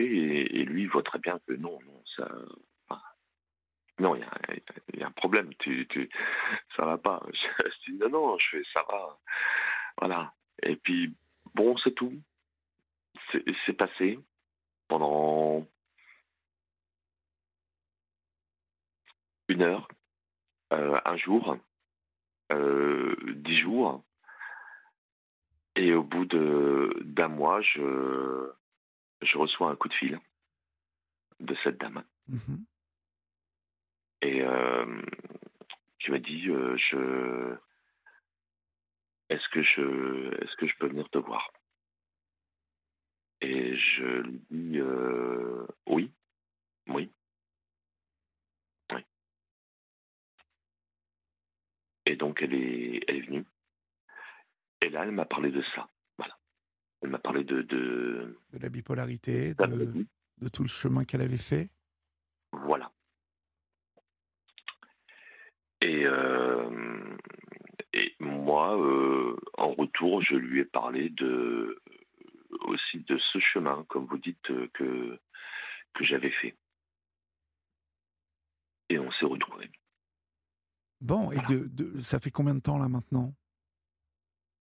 Oh, ça fait euh, ça fait pratiquement euh, un mois. Un mois, d'accord. Et ça se passe bien? Très bien. Bon, Très bien, parce que en fait, euh, on a compris que, que pour l'instant, c'était bien de, de se voir, euh, non pas de vivre ensemble, hein, de se voir. En même temps, on vit ensemble, voilà. Mais, mais je, je, je veux dire par là que bon, on, on se voit, et lorsqu'on se voit, c'est c'est joyeux, c'est c'est bon il y a, il y a de la vie. d'accord. Il y a de la vie et il y a vraiment de l'amour. Je ne sais pas comment vous en parler parce Bah, que vous en c'est, parlez, euh, ça va. Vous en parlez avec vos mots. C'est très bah, bien. avec mes mots, oui, je, voilà, c'est, euh, et comme je dis, c'est vraiment quelque chose de, de, de- et en même temps, c'est tellement intime que bon, c'est, pas forcément évident de, d'en parler et, et euh, enfin voilà, bon, comme, comme j'avais dit euh, avec votre euh, votre pardon, je suis désolé parce que j'ai, j'ai un peu le j'ai un peu la- l'alarme à l'œil, voilà. J'en ai parlé avec Julia et, euh, et je lui avais dit que. euh, comment? Hier, hein, puisque bon, je, je- normalement j'aurais dû euh, voilà, passer hier et, et j'avais dit que oui, j'avais plein de choses à dire voilà, sur, euh, sur ça et que. et- et- enfin, puis, puis sur d'autres choses. Mais qu'en même temps, c'était une, une sorte de message de. de D'espoir. de- d'espoir voilà parce que euh, je préfère le je préfère le l'espérance au pessimisme Mhm. le pessimisme euh, quelqu'un qui est pessimiste c'est quelqu'un qui se dit bon ben tiens après tout bon allez je, je, je pose les bagages et je fais plus rien parce que c'est comme ça et que et qu'il n'y a rien à faire alors que non dans dans l'espoir on se dit tiens allez je vais euh, je vais affronter les choses et, et peut-être qu'au bout il y a euh, il y a quelque chose il y a il y a autre chose Mhm. voilà. Donc, euh, en même temps, pour les personnes qui pourraient nous écouter ce soir, je pense que oui, c'est ça peut être quelque chose de, de, de, de bénéfique, de, de très bon.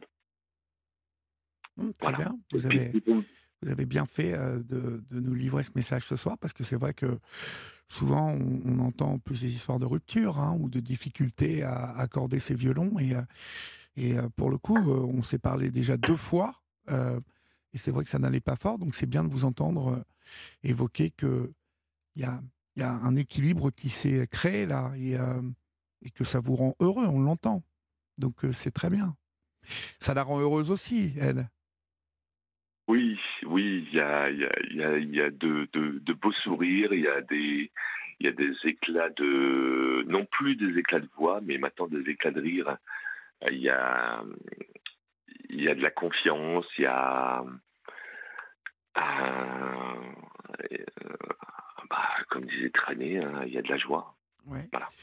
Très bien, Joe. Bah, merci beaucoup pour euh, votre témoignage euh, lumineux euh, ce soir sur cette libre antenne. Et puis, bah, bon vent hein, à cette union et euh, j'espère que tout va rouler. Merci. Dans les Hauts-de-France, il y a du vent. hein. Voilà. Bah voilà, c'est bien. bah, faut ça- en profiter. Mais, mais c'est bien, c'est bien. Ça ICO, hein. ICO Comment? ICO, ICO, comme on oui. dit. voilà. Santiano. Portez-vous bien, Joe. Merci beaucoup.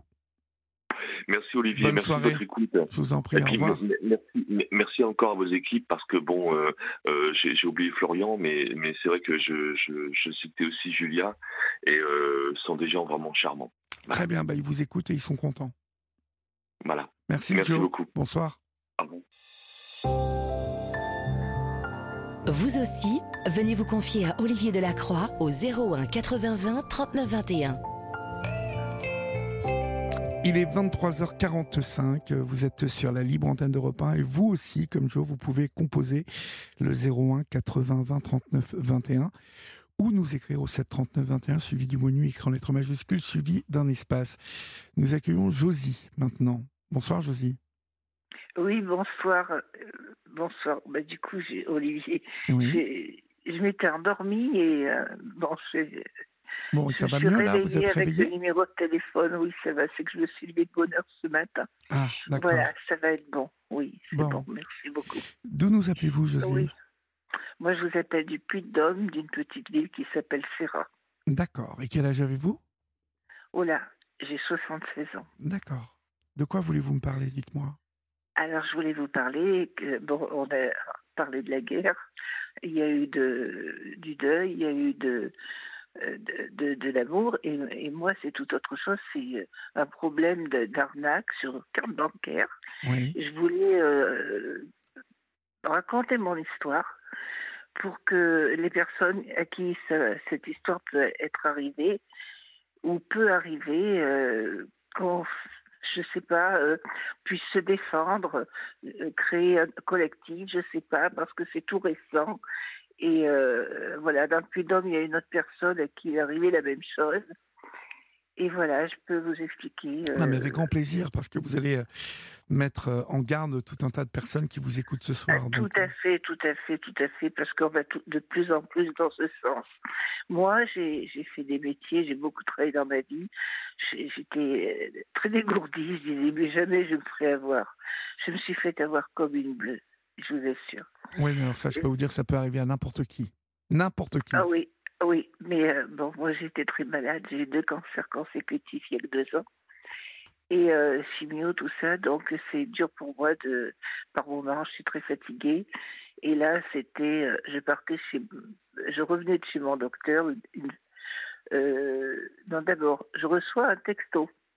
Non, je reçois un texto d'un portable ou euh, sur mon téléphone portable où il me, on me dit euh, euh, veuillez payer votre amende avant gouvernementale en urgence, rappel, dernier rappel de 11 euros en cliquant sur, sur un lien. Bon, je l'avais reçu d'autres fois et je n'avais jamais répondu. Mais ce jour-là, je devais être fatiguée, je ne sais pas. Je réponds.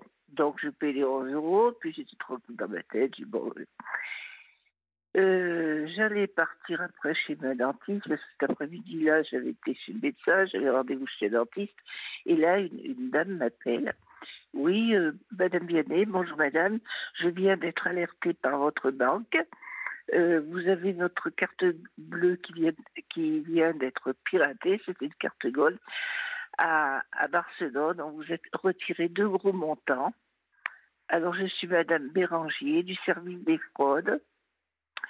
Euh, voilà, euh, et je vous appelle euh, euh, pour qu'on regarde ça ensemble. Donc, euh, bon, elle, elle est restée trois heures au téléphone à, à raccrocher, puis me rappeler. Et elle, elle m'a fait aller sur mon compte, euh, sur mon ordinateur et même sur le portable. Moi, je suis pas trop douée, enfin, je m'en Oui, oui, oui, oui. Et elle voulait savoir, euh, j'ai allé sur, sur ci, sur ça, sur les cartes Visa, sur les comptes. Bon, mais elle a- elle avait pas accès à mon écran. Hein. Ça, ça, je garantis, j'ai pas donné le code qui est l'anniversaire d'un de mes fils, donc euh, je, je l'ai pas donné. Je le sais très bien, je l'ai pas donné. Et je perds pas la tête à ce point, même si je perds mes mots parce que je suis très fatiguée. Et euh, elle me dit ça. Alors, euh, au, bout d'un moment, elle me dit euh, Eh ben, écoutez, voilà, vous avez été arnaqué. Donc, ce qu'on va faire, on va, on va porter plainte. Il faut que vous portiez plainte. Oh, je dis encore, il faut que je porte plainte. Oh là là. Elle me dit Mais écoutez, allez sur le, sur le site machin pour porter plainte, pré-plainte. Et puis je vais vous aider à rédiger. Donc elle m'aide à rédiger le texte et tout le reste. Euh, et à toutes les deux, on a fait ça. Et puis j'envoie cette pré-plainte. moi, j'étais très tranquille. Je dis, ben voilà. Et elle me dit en même temps, et euh, comme elle s'est présentée des fraudes de, de la BNP, de la ville d'Aubière, à côté de chez moi, je cite hein, quand même. Et euh, ben, moi, je l'ai cru. Hein. Oui, j'en étais où là, pardon. Donc, bah, elle vous appelle et donc elle, vous dit, elle, vous dit que vous êtes victime d'une arnaque à la carte bleue, c'est ça? Voilà, et elle me dit je suis Madame Bérangier de Lyon et je fais partie du service des fraudes de la BNP. Alors, allez sur votre compte, tout ça, bon, c'est ça. Et alors, euh, après, elle me dit, on porte plainte ensemble, je vais vous aider. Donc, on, porte cette plainte. La dernière page, elle arrive avec le code de ma plainte. Moi, j'étais toute tranquille. Je dis, au moins, c'est peinard. Je, j'aurais rien. Euh, elle aura tout arrêté. Et puis, j'étais tranquille. Bon, je pensais plus. Le lendemain, j'ai mes deux petits-fils, on se retrouve à Clermont parce que y a 8 kilomètres, je retrouve mes deux petits-enfants, 18 et 22 ans, et puis je leur explique. Ah oui, mais parce que ça pas été tout. Tout. Juste après, quand on a raccroché cette femme. Oui. Mais elle, vous a, elle, vous a, demandé quoi pendant le coup de fil? Elle vous dit. Eh ben, elle allait voir sur. Oh, mais écoutez, c'était compliqué parce que elle parlait. Oui. Et euh, je répondais, et là, elle me parlait plus. J'avais comme l'impression qu'elle était ou avec plusieurs personnes, euh, à répondre à plusieurs personnes, mais j'entendais pas d'autres voix. Et là, je me demande si elle n'avait pas quelqu'un qui lui dictait dans une oreillette. Ah bah si, je vais vous expliquer. Je vais vous expliquer comment ça marche. D'accord. Parce que je connais ah bien tout ça. Ouais. Et alors après, elle, attendez, c'est pas tout, Olivier, pardon. Et après, elle me rappelle, elle me dit bon, euh, voilà ce qu'il faudrait, faut pas que vous restiez. Euh, vous coupez votre carte, vous la coupez en deux, vous la mettez dans une enveloppe avec écrit dessus service des fraudes, euh, je ne sais plus quoi l'adresse, et elle me dit, euh, et quelqu'un viendra la chercher chez vous. je dis, bah d'accord. Un courtier viendra, un courtier de la BNP viendra la chercher chez vous. Elle me rappelle vers les 20 heures, j'ai gardé toute la liste des numéros, hein, j'en ai, fait des démarches depuis, mais c'est pourtant arrivé qu'il y a un mois, hein, mais je bouge. Et euh, elle me rappelle encore plus tard, elle me dit, mais le courtier, il a beaucoup de travail, est-ce que vous pouvez mettre votre carte dans la boîte aux lettres, dans, une enveloppe? Vous la coupez, vous la mettez dans une enveloppe, vous collez bien l'enveloppe et vous la mettez dans votre boîte aux lettres. Et comment il va ouvrir votre boîte aux lettres? ah Oui? Ah ben, ils ont des passes. D'accord. Et j'ai regardé sur Amazon, il y a des passes. Ils vendent des passes boîte aux lettres. Ah oui, carrément. Donc, oui, j'ai parce que je fais des recherches, bien sûr. J'aurais pu être détective privé. Est-ce qu'elle vous a demandé euh, votre numéro de carte ou pas? Bien sûr. Vous lui avez donné? Pour lui faire, elle m'a dit pour faire opposition. J'ai même donné la carte, la date euh, de fin et, et, le numéro d'eau. Ah oui, vous avez tout fait quoi Oui, ouais, ouais, j'ai tout fait. Mais je vous assure, j'étais dans un état parce que j'ai eu, on m'a enlevé un poumon en 2019, fin 2019. Et en 2021, j'avais un cancer des intestins. Je suis très solide, je me suis bien battue parce que j'ai une belle famille, j'ai six petits-enfants. On me dit que je suis une indestructible, j'ai toujours été une battante. Donc euh, là, je veux me battre euh, pour moi, mais surtout pour d'autres. Hein, parce que Le cancer des intestins, c'est un sacré truc, ça, hein, en plus. Oui, le cancer. le cancer des intestins, c'est à, combattre, oh c'est un sacré truc. Je vous donne pas de détails. Je vous donne pas de détails. Et le poumon, vivre avec un seul poumon, c'est le droit qu'on m'a enlevé. Bon, basta. Euh, donc, euh, je mets la carte et le lendemain, je retrouve mes petits-enfants et je leur dis bah, Hier, vous savez ce qui m'est arrivé, je leur explique. 22 ans à 18 ans, ils me disent en cœur Mais mamie, tu t'es fait arnaquer. Ah tu as donné ta carte, mais tu t'es fait arnaquer. Donc, comme on était place de Jaude à Clermont-Ferrand, la, grande place du centre, il y a la BNP à, à 50 mètres. On court tous dans la BNP. La guichetière, la première que je vois dedans, je lui explique. Elle me dit, oulala, ma pauvre petite, on garde jamais quelqu'un trois heures au téléphone. Elle me dit, c'est quoi votre nom? Elle tape, elle dit, ça y est, je vous bloque tout. Du coup, elle m'a bloqué la carte et mon compte. Ben oui, et ils avaient eu le temps de faire des achats? Ah, ah, oui. Alors, ils ont acheté, euh, j'en ai pour 16 euh, 000 euros, quelque chose comme ça. Combien? Oui, oui, je vous le dis. 16 000 euh, euros? Oui, mais je crois que j'avais. Oui, oui, oui, oui, je ne vous dis pas de mensonge, j'ai tout sous les yeux. Mais la banque, la banque ne pouvait pas euh, tout bloquer? Parce que normalement, Ah elle bah, peut, dans, dans les 48 heures. Non, euh, mais on m'a pas demandé de code. Alors, je suis en train de me battre avec ma, la carte, je l'ai depuis peu de temps. Ils ont voulu m'en faire cadeau et je m'en suis pas servi. Et ils appellent ça la clé numérique. J'ai dit, prouvez-moi que vous m'avez envoyé une clé? Je n'ai rien reçu, moi. Oui. Donc, euh, je ne sais pas ce qui s'est passé. Je vous saurai un peu plus parce que j'ai pris rendez-vous pris d'un avocat.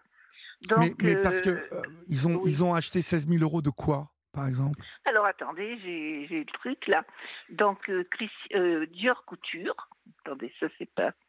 Si c'est Dior Couture, euh, euh, une facture de 6 970, une autre de 3 700, une autre de 2 940, et puis il y a du restaurant, euh, il y a voilà. Donc j'ai appelé euh, les Dior Couture à Paris euh, pour leur demander euh, le jour s'ils avaient une caméra, s'ils pouvaient me dire s'ils avaient encaissé des montants. Mais alors la- ils ont regardé parce qu'il y a plusieurs Dior Couture à Paris. Ben oui. Donc, donc j'ai appelé, je, je, je voulais pas rester là, je voulais parce que la banque, elle s'en fout carrément, mon agence. Votre Et- agence, là-bas, dans, dans le Puy-de-Dôme, là Où vous êtes? Oui, oui, la petite agence d'Aubière. Ah oui, ils s'en foutent. Complètement. J'y suis retournée cet après-midi parce qu'elles m'en ont fait d'autres et des, et des meilleurs parce que j'y suis depuis 40 ans, c'est jamais les mêmes personnes. J'ai fait quatre crédits dans cette banque. Oui. J'ai jamais eu un seul problème avec eux, c'est ce que je leur ai expliqué. J'étais plutôt une cliente, euh, une bonne cliente. Hein, oui, euh, oui. voilà, donc euh, cet après-midi, ça s'est mal passé. J'ai dit, vous pensez bien que euh, je vous quitterai Elle m'a dit, mais on, on vous fait une ristourne de 1000 euros. Je lui pardon. Non mais, non, mais en plus, c'est de leur responsabilité, normalement. Euh, si Oui. ça s'est passé la veille, vous dites que dès le lendemain, vous, vous, vous êtes allé la voir dès le lendemain. oui. Ils oui, auraient dû pouvoir, euh, ils auraient dû pouvoir faire opposition à tout ça, normalement. Non, mais attendez, comme j'avais, j'ai cru que, que la dame avait bloqué mes comptes, Oui. j'ai rien fait d'autre auprès de ma banque. C'est que quand mes petits-enfants, euh, ils, ils, ils- euh, du moment, ils ont pris l'argent, euh, non, déjà, quand elle avait tous les numéros, ils ont fait les achats, je sais pas comment, Oui. à Dior, voilà, sans ma carte, avec les renseignements Juste que j'ai avec donnés. euh, les renseignements, avec le cryptogramme, que j'ai donné. D'accord. Et le lendemain, quand ils ont eu la carte, avec ma carte coupée en deux, Oui. ils ont retiré 2200 euros dans la BNP où je suis allée porter plainte avec mes petits-enfants, le, porter plainte, faire opposition le lendemain. Alors ça, c'est euh, c'est un réseau, je pense. Ah, mais oui, Parce oui. que Dior Couture va pas envoyer un manteau à 6990 à quelqu'un. Bah, euh, ça dépend. hein. Sur Internet, euh, vous pouvez. euh, si, vous, pouvez acheter. Je. Ah, je pense que vous pouvez acheter des choses. euh, Je suis en train de regarder là, mais euh, euh, Dior couture, euh, Dior haute couture, vous dites? Dior Couture, simplement. Attendez. Ah si si, mais vous vous pouvez acheter des choses à 1200 euros, à euh, 3000 euros, et vous voyez, vous pouvez acheter hein, sur c'est Internet. possible. Donc c'est sur Internet qu'ils ont ils en ont acheté pour euh, pour 6900 euros. Vous savez, ça va Oui. vite. Hein je vois, il y a une Ah oui, veste. Dior là sur vêtements, 1850 euros. Euh, Dior plaid, Oui. Christian Dior, 900 euros. Euh, Dior chemise à manches courte, 1500 euros la chemise. Bah ça va vous, vite, vous hein compte? Oui, je sais pas comment ils ont fait. Eh tout cas. euh, c'est ce qu'ils ont fait. Euh, mais en tout cas, ils ont à Clermont-Ferrand. hein, le courtier, il était de Clermont-Ferrand pour Oui, mais, euh, mais, si vous voulez, euh, là où, où je suis très étonné, mais euh, on, on va continuer d'en parler, hein, ma, ma chère Oui. Josie. Là où je suis très étonné, c'est que les banques, généralement, ont moyen de faire opposition pendant 48 heures ou 72 heures sur une carte.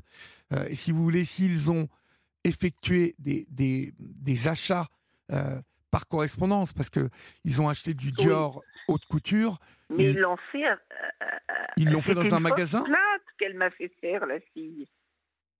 Euh, alors, femme, bien évidemment, que ce soit chez Balmain, que ce soit chez Saint-Laurent, Oui. chez Jacquemus ou chez Dior, ils ont été au magasin ou ils ont fait des achats sur le net Est-ce que ça pas le savoir. J'ai eu une, une, responsable de Dior de, des Galeries Lafayette. Non, mais ils vous diront jamais. Qui apparemment, euh, ça se serait bien passé. J'ai dit, est-ce que vous avez des achats de, de, à cette date de tel montant? Elle est allée voir le comptable, tout ça, elle est revenue et elle me dit Bon, écoutez, c'est ennuyeux, je ne peux pas vous le dire. Oui, alors, on, va marquer, on va marquer une pause, Josie, parce que c'est l'info qui arrive, et puis on va continuer à évoquer tout ça, d'accord? À tout de suite. D'accord, d'accord, merci Olivier. Europe 1, la libre antenne. Olivier Delacroix.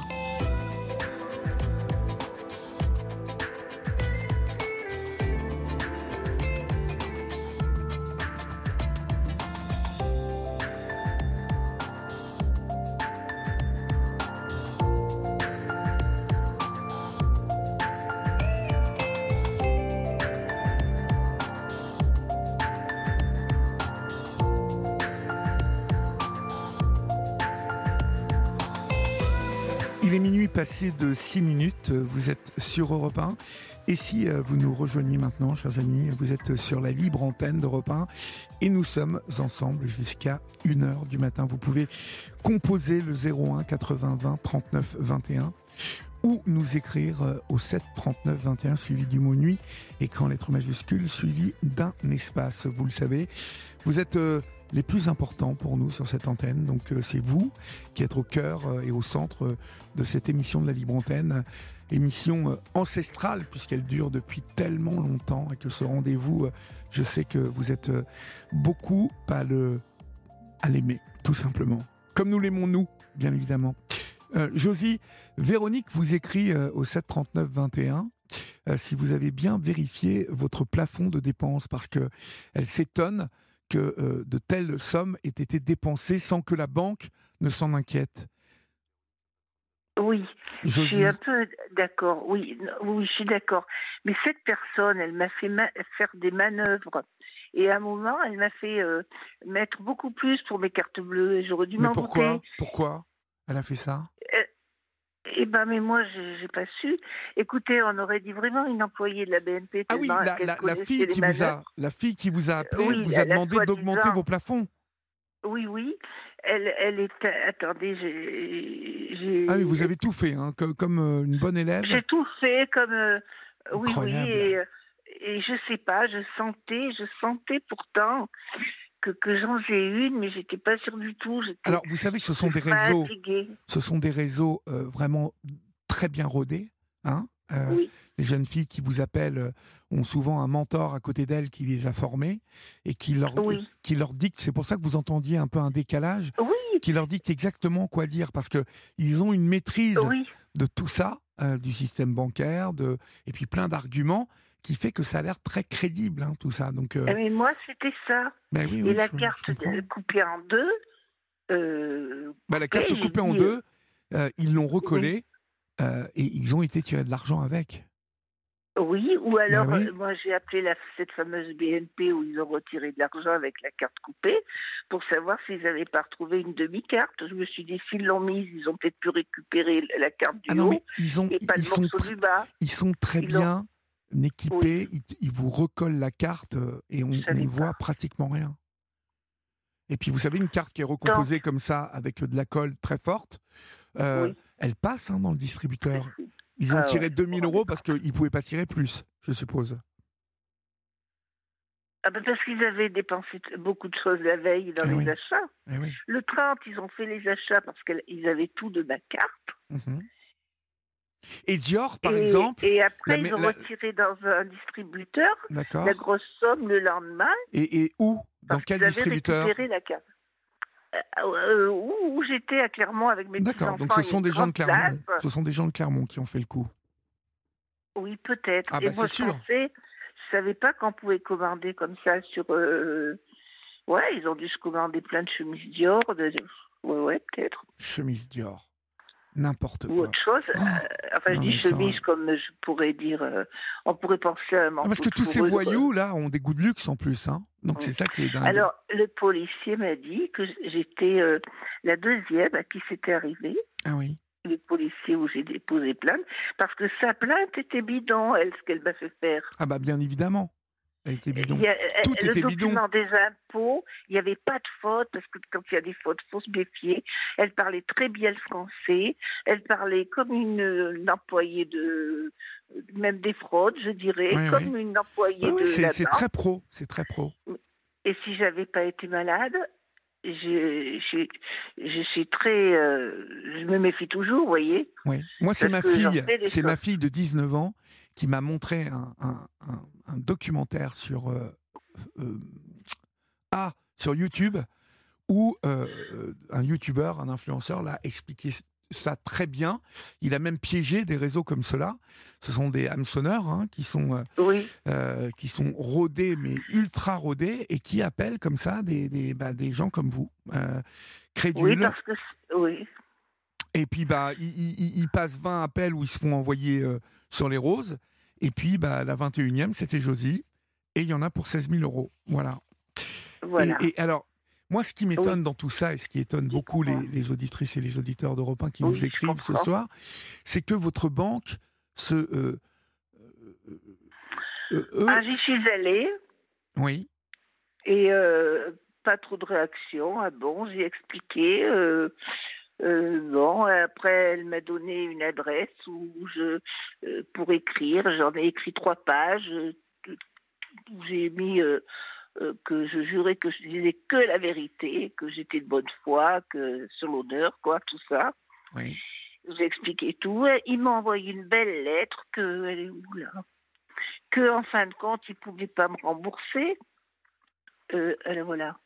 Chère madame, vous avez contesté patati patata. euh, nous vous avons pris. Soyez. Euh, bon, je vous donne la fin. Ont été effectués au moyen de votre carte et de la saisie de votre code confidentiel. Or, écoutez, cette carte, j'avais depuis peu de temps, j'avais pas de code confidentiel. Alors là, je Vous n'aviez pas euh, de code confidentiel? Si, j'avais un code, co- oui, oui, pardon, le code confidentiel. Mais ce que je veux dire, pardon, excusez-moi, c'est pas le code que je voulais dire. On reçoit un, un num- euh, quand on fait une commande à Amazon, on reçoit une autorisation de notre Oui. banque. Oui. Et là, il n'y en a pas eu. Et elle n'était pas mise en route. Ils viennent que de me la mettre, là. Oui, donc c'est ça. je vous dis, vous avez bien fait de prendre un avocat parce que je pense que l'avocat va les attaquer Oui, euh, parce qu'ils Oui. sont, euh, ils sont responsables en partie de ne pas avoir protégé vos plafonds. Ils sont responsables en partie oui, en voyant le nombre de dépenses d'un seul coup. Je vais vous dire, moi, je ne vais pas nommer la banque dans laquelle je suis, mais je peux vous dire que euh, quand euh, il y a des cartes bleues qui se succèdent comme ça, ils vous appellent tout de suite. Tout de suite. Et C'est Eh le ben, centre. le centre de contrôle qui vous dit bonjour, euh, voilà. Euh, il nous envoie un texto, il m'envoie un texto où, où il me rappelle, euh, où il me demande de les rappeler, et on, on- on pointe les cartes bleues qui ont été faites dans les trois derniers jours. Bon, voilà. Oui, eh Il- ben il non, moi, la vérifie, banque, elle m'a pas Parce qu'aujourd'hui, il y a tellement Ah ouais. d'arnaques à la carte bleue, c'est terrible. Oui. C'est terrible. Oui, alors c'est pas un deuil, vous voyez, mais euh, Mais non, mais c'est quand même 16 000 beaucoup, euros beaucoup quand même, c'est travaillé beaucoup. dans ma vie. Hein. C'est le prix d'une voiture. euh, pas- il y en a des beaucoup plus chers. Et puis c'est que j'ai une grande famille et que je veux les gâter à Noël, que je dépense de l'argent beaucoup, euh, un peu pour eux, hein, pour Mais mes oui, petits, oui. quoi, mes enfants Je comprends. et mes fils. Donc voilà. Mais euh, qu'est-ce que je voulais vous dire? Oui, donc euh, euh, j'ai appelé cet avocat qui m'a dit, bah, de toute façon, ils sont obligés de vous rembourser. Mais oui, ils sont obligés de vous rembourser. Pour moi, Oui. la banque est obligée de vous rembourser. Euh, euh, je vous dis, euh, ils peuvent même aller sur le compte d'Amazon dans, les, dans, les, dans la semaine. Je pense qu'il y a plusieurs jours où ils peuvent aller récupérer l'argent. Vous voyez?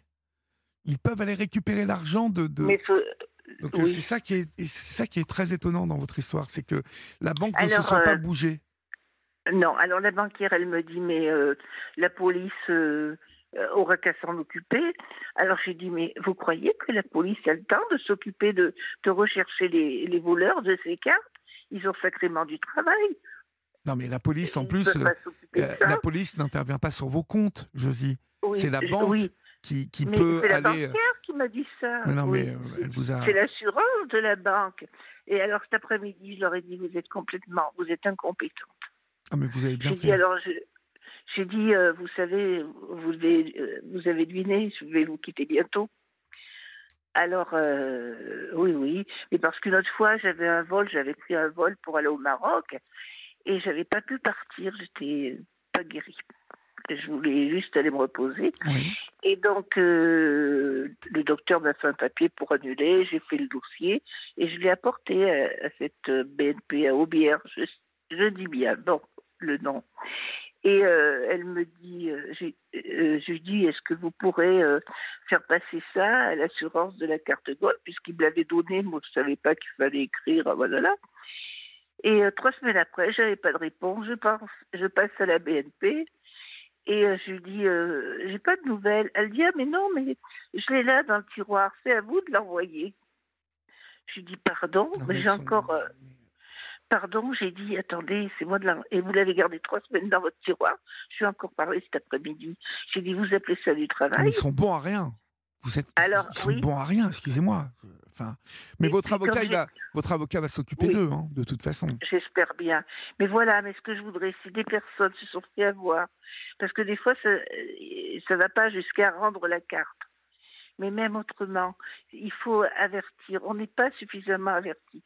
Moi, depuis que je me suis fait arnaquer, eh ben maintenant, j'en entends parler. Mais avant, euh, euh, concernant les amendes, j'en entends parler. Il y avait Oui, oui. plein de C'est pour cela. C'est pour cela, vous qui nous écoutez euh, Oui. ce soir. Euh, Vous pouvez donner mes coordonnées. hein. Oui, alors il y a Kiki euh, qui habite à une demi-heure de, de chez vous, euh, Serra, et qui nous a Oui. donné son numéro et qui euh, Oui. veut vous donner un coup de main parce que euh, et Kiki, c'est Oui. une fidèle de la libre antenne, donc on va vous donner son Ah. numéro et vous pourrez Oui, l'appeler, Josie, d'accord? Et euh, D'accord. il y a quand même quelque chose qui m'étonne, le- le- la caméra du distributeur. euh, euh, Ah mais justement, moi j'ai appelé la, la Ben BNP, oui. je faisais le travail. Euh, Je dis attendez la caméra, vous... oh ben elle dit non non maintenant on l'aura plus. euh. Non, mais écoutez, non mais. Non mais quelle société? voilà. On est dans une société Oui. non mais qui est devenue folle quoi. C'est euh, Alors du coup j'ai rendu la nouvelle carte Gold qui m'avait renvoyée de suite, elle se recommande d'office. J'ai dit ah non vous pouvez la garder. hein. ah bah oui. oui. Alors euh, voilà. Et puis euh, j'y suis allée il y a un mois avec mon fils pour lui donner les procurations sur mes comptes, comme je suis malade, je n'en sais jamais. Alors il lui fait signer, c'est un monsieur des papiers à mon fils, il fait signer les, les procurations et puis il les ramasse. Et je dis mais monsieur on voudrait bien un, double. Ah non non non non on n'en donne pas. Je dis pardon, vous n'en donnez pas parce que moi je me laisse pas faire. Il doit eh vous donner un double. doit bah oui, toi, double. eh ben, il voulait pas. Il dit ah non, non. Il en avait sorti. Non, mais j'exagère pas, je vous assure, Olivier. C'est dingue. C'est fou. Alors là, là, faut, faut pas y aller, hein, faut pas y aller. Non, mais vous, Euh, savez, vous savez quoi, Josie? C'est pratiquement Oui. toutes les banques hein, qui sont pareilles à ce niveau-là. À mon avis, vous avez raison. c'est- pas plus euh, la BNP que la BRED, que le Crédit du Nord, que le Crédit Agricole. Euh, tout dépend du, de la relation que vous avez avec votre conseiller euh, et, le, le- le- le sérieux de votre conseiller. Moi, j'ai la chance d'être dans une banque où j'ai vraiment des, des conseillers qui sont très sérieux. Hein, c'est la BRED, donc je peux vous le dire. Oui. Bon, mais j'ai Oui. euh, ma femme qui est au, au- au Crédit Agricole et mon beau-fils qui est à la BNP, vous voyez. Et euh, euh, Oui. c'est pareil, ils ont des. Il y, a- il y a eu des.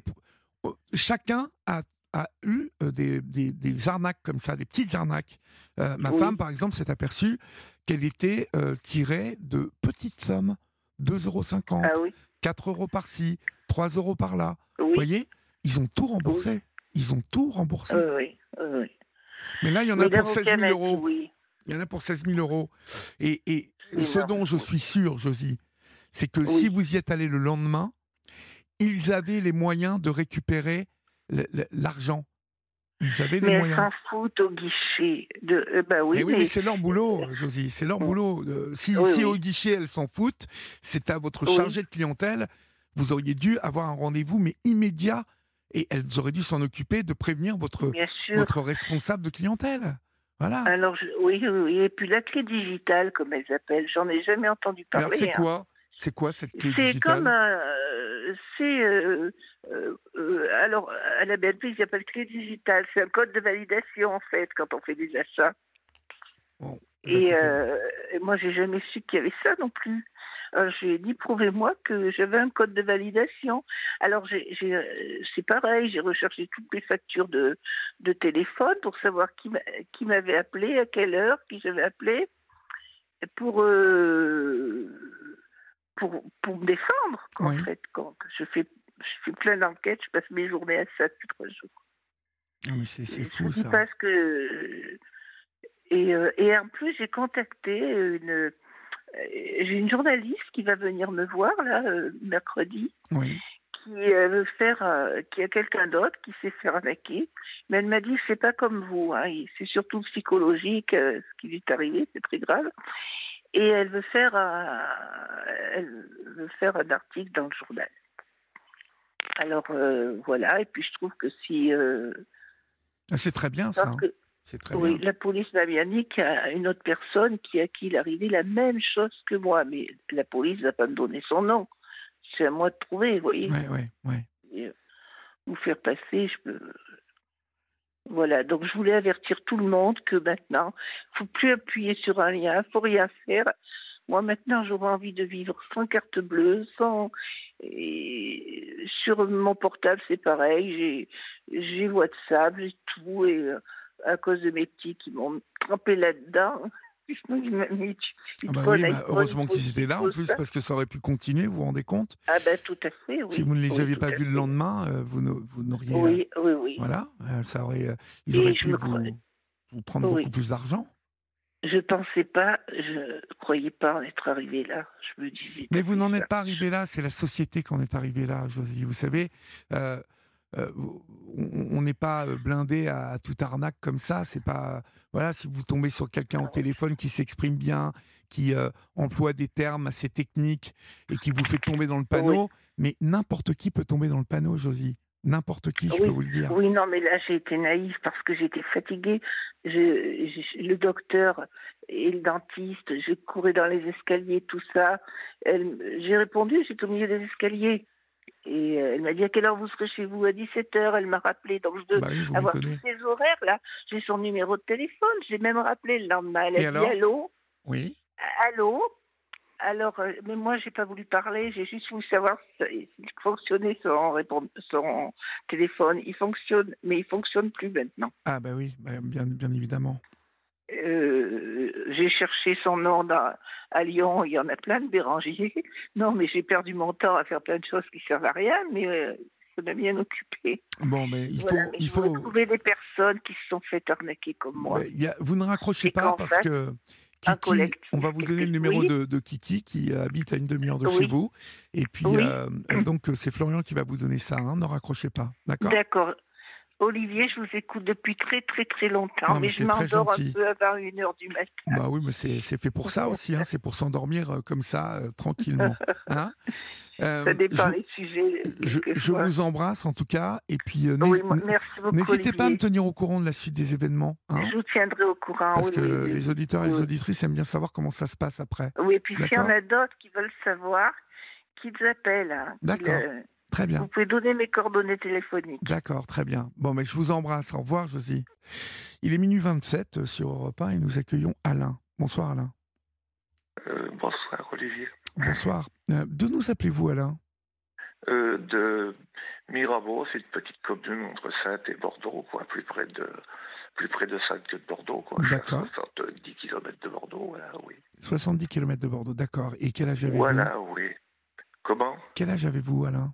Euh, J'ai 66 ans. D'accord. Oui. De quoi voulez-vous me parler Dites-moi? Euh, ben, disons, c'est certains soucis de la vie, mais enfin, je vais pas m'étendre surtout, voilà, c'est que j'avais dit à Florian que je vais rencontrer une femme en, en 1989, et puis voilà, qui, que j'ai côtoyé pendant un temps, puis ça m'a causé des soucis, puis ça m'a causé un petit peu vis-à-vis de... Quel type de soucis vous avez euh, Eh ben, disons que ça allait bien au début, on s'est rencontrés début de l'année 1989, je l'ai rencontré, j'étais célibataire jusque-là, je cherchais, puis à un certain âge, euh, ben, je voulais euh, me fixer, avoir une vie, un but, quoi. Oui.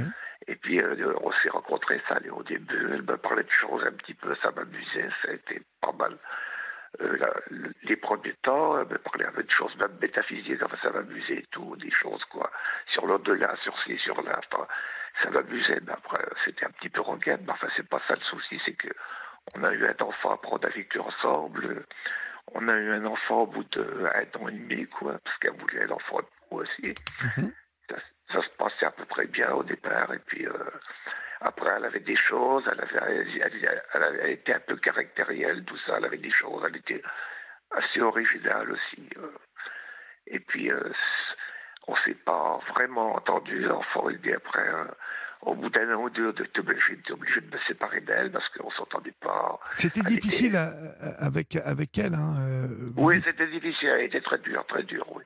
Jusqu'au moment, parce qu'elle voulait toujours avoir raison, elle essayait de me rabaisser dans ma famille, je l'ai amenée dans ma famille euh, avant que mon fils naisse. Euh, mais elle était difficile, elle essayait de me rabaisser. J'étais gentil, je suis une bonne pote. Mais je lui ai dit, à un moment donné, je lui ai dit, ça par de me rabaisser devant ma famille, et puis elle n'a pas répondu, elle n'a pas fait mine. Et puis mon fils avait deux ans, deux ans et demi, euh, trois ans, puis on s'est séparés, voilà. Parce que je ne pouvais plus m'entendre avec elle. elle vous dites euh, c'était difficile avec sa mère qui a perdu la raison. Euh, elle a perdu la raison, cette femme? Oui, elle a perdu la raison après. Ouais, elle est morte il y a deux ans, parce que mon fils, après, il, il est vécu. Enfin, je vais pas, je vais commencer par le début, voilà. D'accord. On a eu un enfant vous avez eu un enfant, oui, bah, d'accord. Oui, on a eu un enfant, oui, parce qu'après, vous voyez, c'est, c'est une femme, elle travaillait dans l'hôpital, elle était soignante ou même pas une soignante, elle faisait le ménage, elle entretenait les. Voilà. Et puis, elle avait des collègues, c'est ça qu'elle me racontait le soir, j'étais au chômage au début, enfin, je vais pas m'étendre dessus. Après, j'ai travaillé sur Cognac dans une tonnerie qui font des barriques et des tonneaux. Et puis, euh, ses collègues, elle avait des collègues, surtout des femmes, quoi. Et puis, il y a deux, elle avait une maison. Il fallait avoir une maison parce que sa collègue avait une maison. Après, il fallait avoir un enfant parce que ça, sa collègue avait un enfant, tout ça.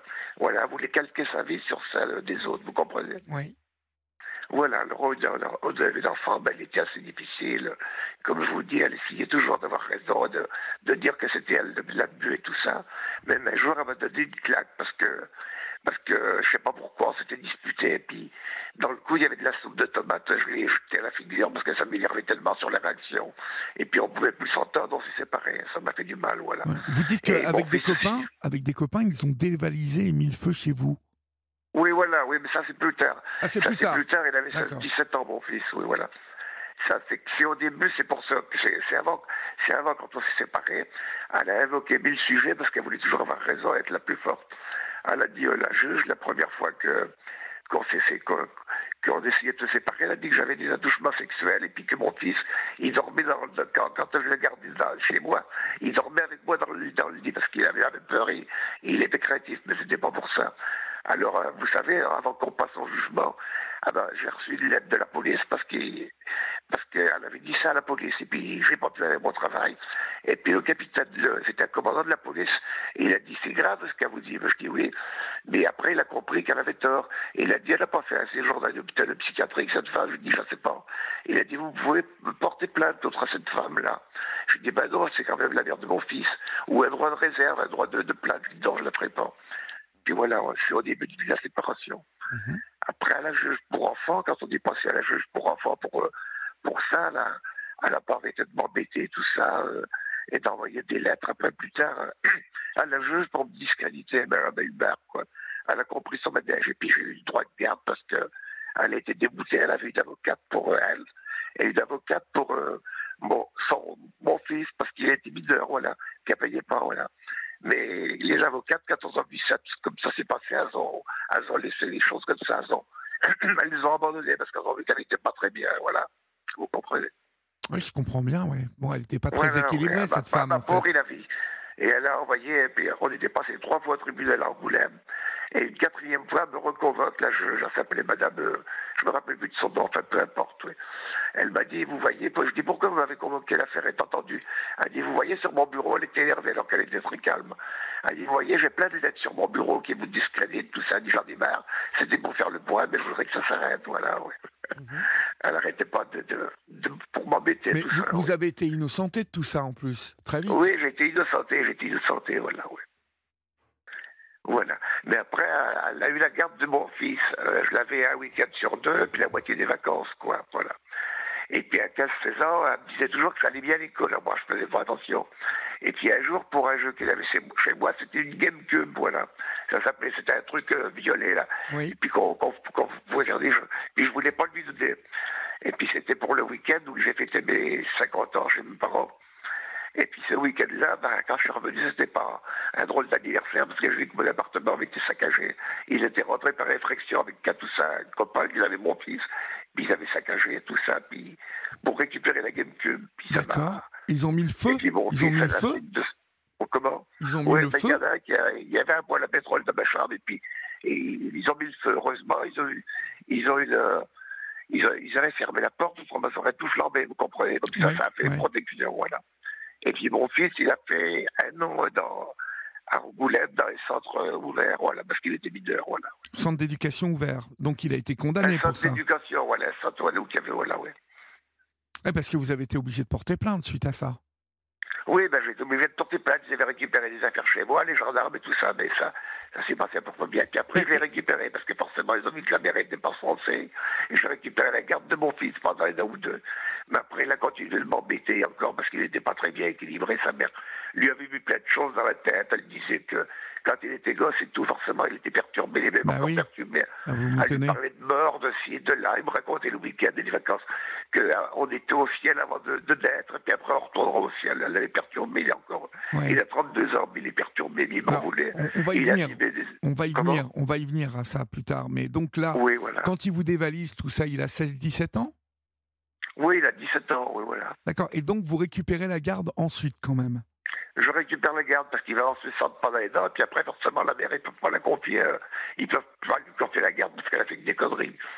Même avant cela, euh, avant que ça arrive ces choses chez moi, là, ils ont fait un signalement. Il était au CEG à l'école, à Cognac, il était au CEG, ils ont fait un signalement. Parce que euh, son fils, elle lui avait donné la carte bleue, le, le carnet de chèque, il allait partout et tout. Et puis elle avait eu la mauvaise idée de dire aux gendarmes qu'on lui avait volé sa carte bleue son carnet de chèque, voilà. Elle avait fait une fausse déclaration. Heureusement, il était compatissant parce qu'elle aurait pu le payer cher, voilà. D'accord. Donc euh, des métis comme ça, elle était irresponsable, quoi. ouais, c'est ça. Elle n'était pas très responsable cette femme. Voilà. Ouais. Ce qui est étonnant, c'est qu'elle ait eu la garde hein, quand même. Eh ben, elle avait, elle, avait la garde après, après toutes ces choses qu'elle a fait, ben voilà, oui. Eu la Donc, oui. Cet enfant, donc euh, après avoir fait le centre d'éducation ouvert, vous le récupérez? Mais oui, je le récupère euh, jusqu'à sa majorité, voilà. D'accord. Il est chez moi. Mais après, il y avait des coups. Après, quand il n'était pas content chez moi, il retournait chez elle. Et, et voilà, mais il s'entendait pas bien avec elle. Et puis après, euh, elle, est, elle est devenue pas bien. Elle, est- elle, est- elle était dans les centres. Là, elle est morte il y a un peu plus d'un an. Elle, est- elle avait perdu la raison. Alors, elle était euh, dans une maison de, comment on appelle, de personnes âgées. Voilà, Ouais. elle était sous tutelle. Voilà, elle est sous, tutelle. Ah oui, elle, elle allait pas fort, dites donc. euh, mais elle était Non, plus elle jeune était- que vous, voilà, ou plus voilà. vieille que vous? Euh, un an plus que moi, ouais. Elle avait un an de plus que moi. Elle était à Rouillan dans une. J'ai dit, genre, on a récupéré les affaires quand elle est morte, et puis euh, il a, il a hérité quoi, de sa mère, c'est normal. D'accord. Ça donc, lui a fait du mal, c'est normal, ouais, voilà, ouais. complètement. Donc du coup, en fait, euh, vous le récupérez après. Et quand il est majeur, ce garçon, comment comment il tourne majeur? Qu'est-ce Eh ben, euh, pas bien. Il a, du travail, il fait que de la terrible. Il arrive à se stabiliser. Mais chez moi, après, j'ai habité Cognac quand je l'ai gardé, puis il a abîmé des choses et tout. Sur un coup de colère, il était énervé, même ici. Après, j'habite euh, dans une commune, petite commune que je dis Miramont. Il a dû des affaires ici. Mais il était énervé, tout ça. Heureusement, les voisins, il était bien vu des voisins, parce qu'avec moi, ils l'ont vu, les voisins. On était, il y a sept ou huit appartements. Mais avec moi, il était énervé, alors je le disais aux voisins, ils, ont- ils, ils compatissaient. Mais il rendait des services, mais il avait au cœur, parce qu'il a ses moments de colère. Il rendait des services parce qu'il est doué avec le téléphone, les ordinateurs, les voisins lui donnaient la pièce. Il l'invitait à manger, à boire l'apéritif, tout ça, ouais, voilà. Il était bien vu des voisins. Ils ont même aidé à déménager. Quand il a trouvé un travail à Cognac, ils ont aidé à déménager, et puis moi aussi, voilà. D'accord. Donc, euh, mais à un moment, il s'est mis à habiter tout seul. Cet enfant, il n'a pas tout le temps vécu chez vous, quand même. Si, ben, Il n'y a a qu'un peu plus d'un an qu'il habite euh, chez. Voilà. D'accord. Qu'il a son appart. Oui, il a son appartement chez lui, puis il a une copine qu'il a connue à Cognac, il est à, à l'île de Vers, à l'île de Sèvres, de Briou, voilà.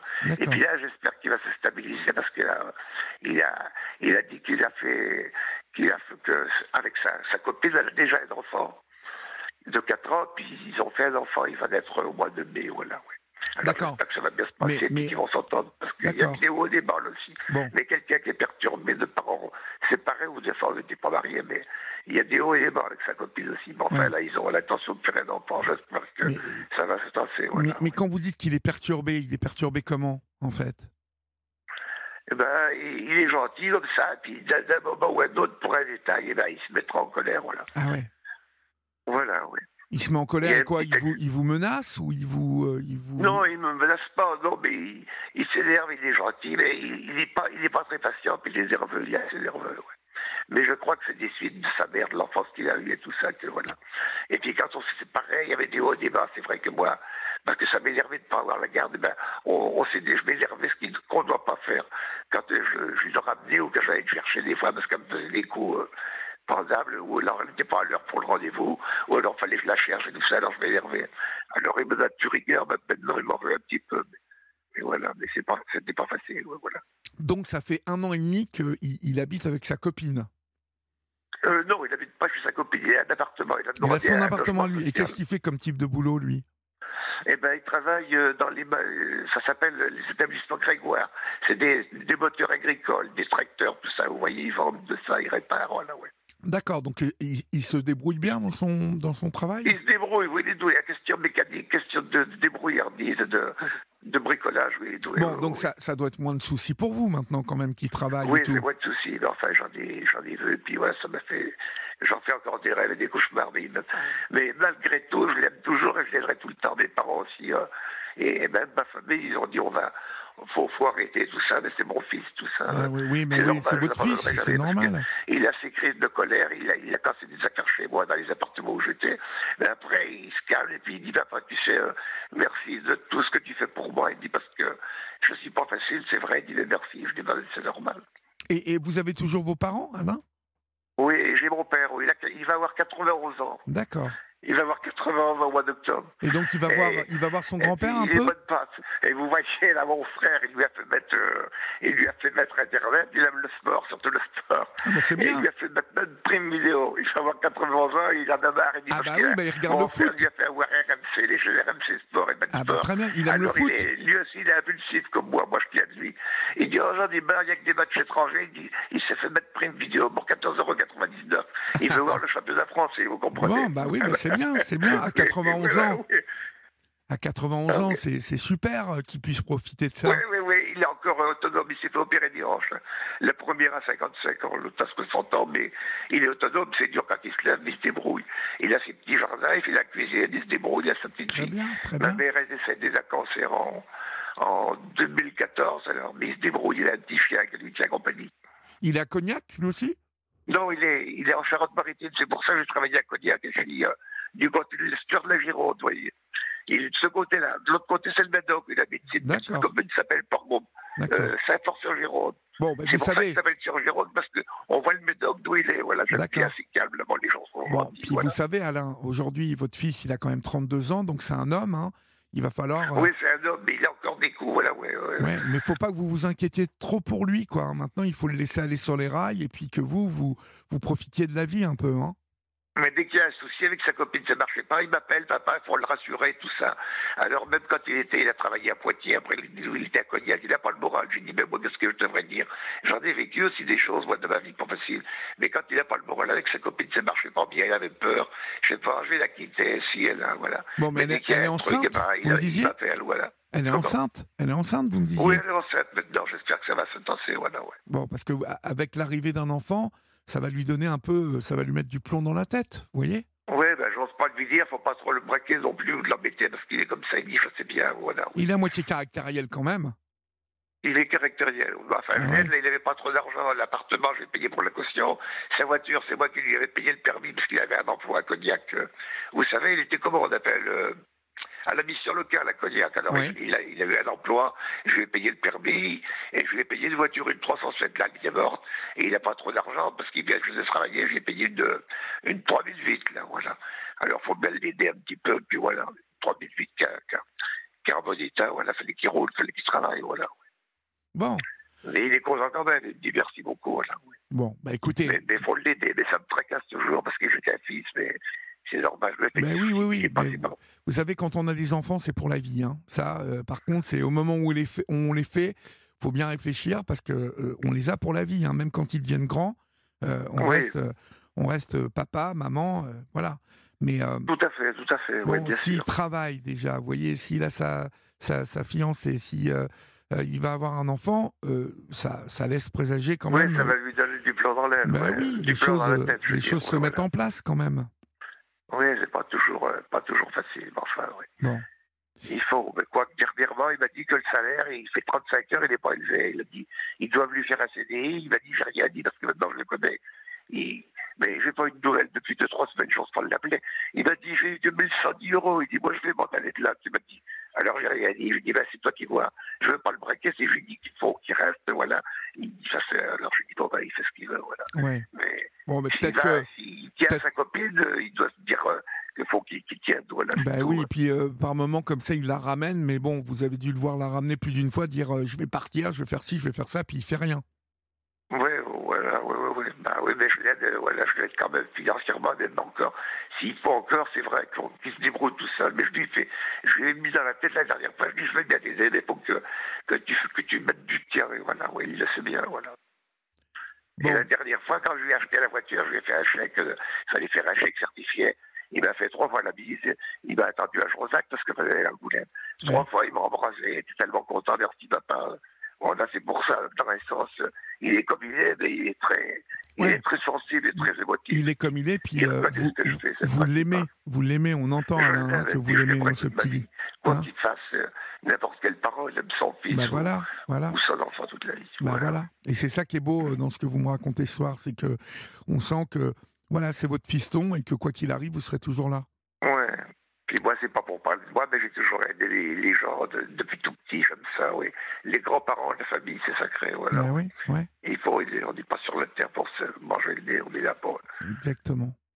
Très bien, Voilà, oui. très bien, mon cher Alain. Bah écoutez, bon courage à vous, hein.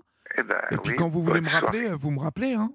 Vous savez, vous connaissez Oui, le chemin. ben, je le ferai, oui, ça me fait du bien, ouais, parce que Bah j'ai d'autres ouais. sujets à dire, mais je ne veux pas en, Eh ben, en parler. Il y aurait d'autres sujets à raconter, que c'est pour ça que j'avais appelé l'autre fois, mais on avait juste gardé le témoignage, je m'a dit Florian, mais je rappellerai une autre eh fois. ben, voilà. rappelez une autre fois avec grand plaisir. D'accord? Voilà, je vous retarde pas plus parce que votre journée va être Merci, votre bo- soirée va être terminée aussi, voilà, ouais. Bonne nuit, Alain. Merci et courage Allez, à bonne vous. nuit à vous Au aussi, revoir. puis rentrez bien, Au vous revoir. aussi, allez, au revoir. Vous aussi, venez vous confier à Olivier Delacroix au 01 80 20 39 21. Il est minuit 46 sur Europe 1 et nous allons finir cette émission avec France. Bonsoir France. Bonsoir. Bonsoir. D'où d'où nous Euh, je vous appelle pour avoir euh, quelques petits conseils parce que je vous écoute et je sais que vous êtes de bons conseils. Oui, d'accord. Que- Quel âge, quel âge euh, avez-vous? J'ai 23 ans, D'accord. Et euh, vous, vous habitez où? Vous m'appelez d'où là? Dans le Morbihan à une heure de Rennes. D'accord. Très bien. Alors, dites-moi. Euh, en gros, j'avais déjà appelé, j'avais eu Sanna, Oui. j'avais appelé cet été. Mhm. Et euh, donc, du coup, elle m'avait dit de rappeler pour, euh, pour euh, redire pour, pour ma formation, tout ça. Sauf que là, je rappelle pour un truc un petit peu plus différent, pour savoir si d'autres personnes sont comme moi ou se sentent comme moi ou, euh, ou traversent les mêmes choses que moi. Mhm. Parce que je suis du coup autiste Asperger et bipolaire et on m'a déclaré euh, une nouvelle maladie neurofonctionnelle il n'y a pas si longtemps que ça. Qui, qui, qui est quoi, ce- cette nouvelle maladie? Euh, neurofonctionnelle. Alors, ça, un- ça se traduit comment ça? En fait, euh, il y a trois cases dans le cerveau avec euh, le avec euh, les émotions, il y a les- il y a l'information, l'émotion et euh, ou euh, garder en mémoire ou enlever de la mémoire. Et en fait, moi, je n'ai- je passe plus par l'émotion, je fais juste euh, info, garder dans mémoire, traumatisme. D'accord. Il n'y a plus d'émotion en fait entre les deux. D'accord. Donc, Donc, du coup, donc du coup, Oui, ça, excuse- ça- ça produit quoi comme effet euh, sur vous? Euh, ça fait des crises d'épilepsie, sauf que je suis pas épileptique, mais ça fait comme des crises d'épilepsie en fait. D'accord. Et régulièrement, vous faites euh, des crises comme ça? J'en fais, j'en fais plus, mais euh, j'en faisais il y a encore deux trois semaines beaucoup, voire énormément, 20 par nuit des fois. Ma pauvre, 20 Oui. par nuit? Ouais, 20 par nuit. Bon, et là, on vous a Euh, donné un traitement qui, qui les bloque? Non du tout. On m'a dit ce que j'avais, je me suis un petit peu intéressée Oui. et euh, en fait ça m'a un petit peu enlevé euh, D'accord, tout ce tout, ce, tout, tout ça. Mais sauf qu'il y a un autre- une autre chose, vu que je suis bipolaire et autiste Asperger, il y a la dépression qui est là. et je suis euh, dépressive du coup et dépressive euh, assez lourde. Donc je vais me faire hospitaliser euh, normalement bientôt. Oui. Donc du coup euh, voilà et euh, du Et- coup je suis un et- petit peu Et donc, dites-moi, vous vouliez. excusez-moi. Non, non, c'est moi. Vous, vous, vous vouliez euh, quoi comme type de conseil Dites-moi. bah, je sais pas trop. Je suis un petit peu perdue donc je ne sais pas trop mais Vous, vous me dites que donc la, la dépression est là. Vous, vous sentez que ça, ça va pas trop en ce moment, que vous êtes triste, que vous avez du mal à vous lever le matin? Oui voilà oui. Enfin D'accord. plus beaucoup plus que ça mais oui. D'accord. Et, vous ça. êtes seul ou vous, vous avez euh, quelqu'un dans votre vie? Euh, je vis avec ma mère mon beau-père et euh, sa fille. D'accord. Et ça se passe comment avec votre mère et votre beau-père? Très, très bien. Très bien. Bon, ça, c'est, c'est déjà un socle très important, ça, hein, France. D'avoir la chance d'avoir un, un beau-père et une maman qui, euh, qui sont là et qui sont là pour vous, hein, je suppose. Oui. C'est toujours ça. Mais qu'est-ce, qu'est-ce qui, de votre point de vue, qu'est-ce qui provoque euh, cette dépression? C'est euh, la solitude? C'est est-ce que vous avez des copains, des copines ou c'est compliqué? Euh, c'est que je suis dépressive depuis toute petite, déjà de base. Oui. D'accord. Et euh, après, euh, la dépression, c'est souvent dans la bipolarité et dans l'autisme Asperger. Enfin, il y a des ups, il y a des downs, il y a, enfin, c'est entre les deux, quoi. C'est ou très bien ou très mal, euh, ou vraiment très très très mal, ou très très très très bien. Enfin, c'est c'est tout le temps, euh, enfin, c'est jamais, euh, il n'y a pas de nuance, quoi. Enfin, c'est tout le temps euh, un coup oui, un coup non. Enfin, c'est c'est tout le temps comme ça. Et, euh, et donc, du coup, bah, voilà. Oui, et est-ce que vous avez identifié des choses qui vous font du bien? C'est-à-dire des choses que vous aimez faire? Ouais, j'ai- j'aime bien écouter de la musique classique ou sinon lire. Oui, d'accord. Et ça, vous. mais vous- j'arrive pas. vous- lire, j'ai du, j'ai du mal parce que j'arrive pas à me concentrer su- sur la lecture. Parce que vu que j'ai trop de traumatismes dû, enfin, du coup, à, à mon vécu, enfin, j'ai eu aussi euh, en tout agression sexuelle et viol, etc. depuis que je suis petite. Donc, du coup, euh, il y a tout ça, plus plein d'autres choses. Vous avez subi des, fait des- que- des agressions et des viols? Oui. D'accord. Dans, dans, que- dans quel cadre, en fait euh, À l'école Ou euh, ça s'est passé où, tout ça? Euh, quand j'étais petite, euh, ça s'est passé quand c'était avec. euh, Enfin, c'est un peu compliqué, mais euh, c'était euh, c'était un petit peu à l'école, c'était un petit peu euh, pendant les vacances. D'accord. Voilà. D'accord. Après, ça, euh, dans d'autres cadres, ça a été euh, pendant des soirées ou des choses comme ça. D'accord, ok. Donc ça, ce sont des choses qui vous restent dans la tête et qui vous... Qui vous... C'est ça. Ok, ok. Et euh, écouter de la musique classique, euh, vous, vous, vous n'aimez pas regarder des séries, par exemple? Si, Mais j'arrive pas trop à me concentrer dessus non plus. D'accord, ça vous fatigue? Oui. D'accord. Et là, vous dites que vous allez vous faire hospitaliser euh, pour vous reposer ou, ou pourquoi, en fait, vous allez vous faire hospitaliser? Pour être aidée. Pardon? Pour être aidée. Pour être aidé, d'accord. Mais vous êtes suivi, euh, là, je suppose? Euh, bah, j'a- J'avais normalement rendez-vous avec ma psychiatre euh, il n'y a pas si longtemps que ça. Elle a annulé le rendez-vous et elle n'y est plus. Donc je devais voir un autre psychiatre, mais sauf que j'ai pas le temps d'attendre parce que j'ai vraiment, avoir- enfin, j'ai vraiment besoin d'aide maintenant, D'accord. très rapidement, quoi. Donc du coup, euh, je vais en voir quand je serai hospitalisée, quoi. D'accord. Et là, vous savez où vous allez être hospitalisé C'est déjà prévu, Oui. tout ça? Oui, D'accord. oui. C'est quand Alors, quand, quand euh, allez-vous être hospitalisé Peut-être demain, peut-être après-demain, je ne sais pas encore. D'accord, d'accord. Bon, et ça, c'est quelque chose qui vous rassure? Oui, D'accord, d'accord. Vous, mais ça c'est bien parce que je, je trouve que il y a quelque chose de formidable dans ce que vous me dites, c'est que vous prenez les choses en main, France. Euh, Oui. vous, vous parlez euh, euh, assez euh, clairement et de manière très franche de. Vous, vous avez pris conscience de vos, de vos troubles, hein, en tout cas des choses qui vous embêtent, et, et vous n'êtes pas dans le déni. Donc ça, c'est- déjà formidable pour vous aider. Euh, vrai. parce que ça, vous, vous, vous pourriez être dans le déni, vous pourriez être en résistance par rapport à, à, à- à toutes ces problématiques qui vous empoisonnent la vie. Or, là, euh, la meilleure décision que vous ayez prise, c'est de justement de demander de l'aide et, et- et accepter qu'on vous, qu'on vous aide. Oui. Euh, vous connaissez l'endroit où vous allez être hospitalisé? Vous êtes allé voir un peu? Oui, oui, j'ai déjà été hospitalisée là-bas. D'accord. Et donc, c'était bien? Ça, ça s'est bien passé? Oui, ça, ça s'était très bien passé. Et est-ce qu'il y a des jeunes un peu comme vous dans ce centre euh, Euh, oui, oui. C'est D'accord. pratiquement que des jeunes. D'accord. Et ça, c'est bien, non? Ça va vous permettre Oui. de, Oui, oui. de vous lier, d'échanger avec les autres? Parce que, en plus, euh, cet autisme Asperger, je suppose que c'est pas toujours évident pour vous de vous lier, de, de, de vous faire des relations. C'est compliqué? Oui, c'est très compliqué. D'accord. Donc euh, là, euh, moi, ce que je trouve euh, formidable, je vous le dis encore, et euh, je vous dis bravo pour, euh, pour vraiment cette décision que vous assumez et que et, et on sent que c'est quelque chose qui va vous apaiser. Voyez? Oui, oui, beaucoup. Après, pendant tout ce temps, euh, combien de temps vous allez être hospitalisé, vous le savez, ou c'est un peu... euh, Un peu plus d'une semaine normalement. D'accord.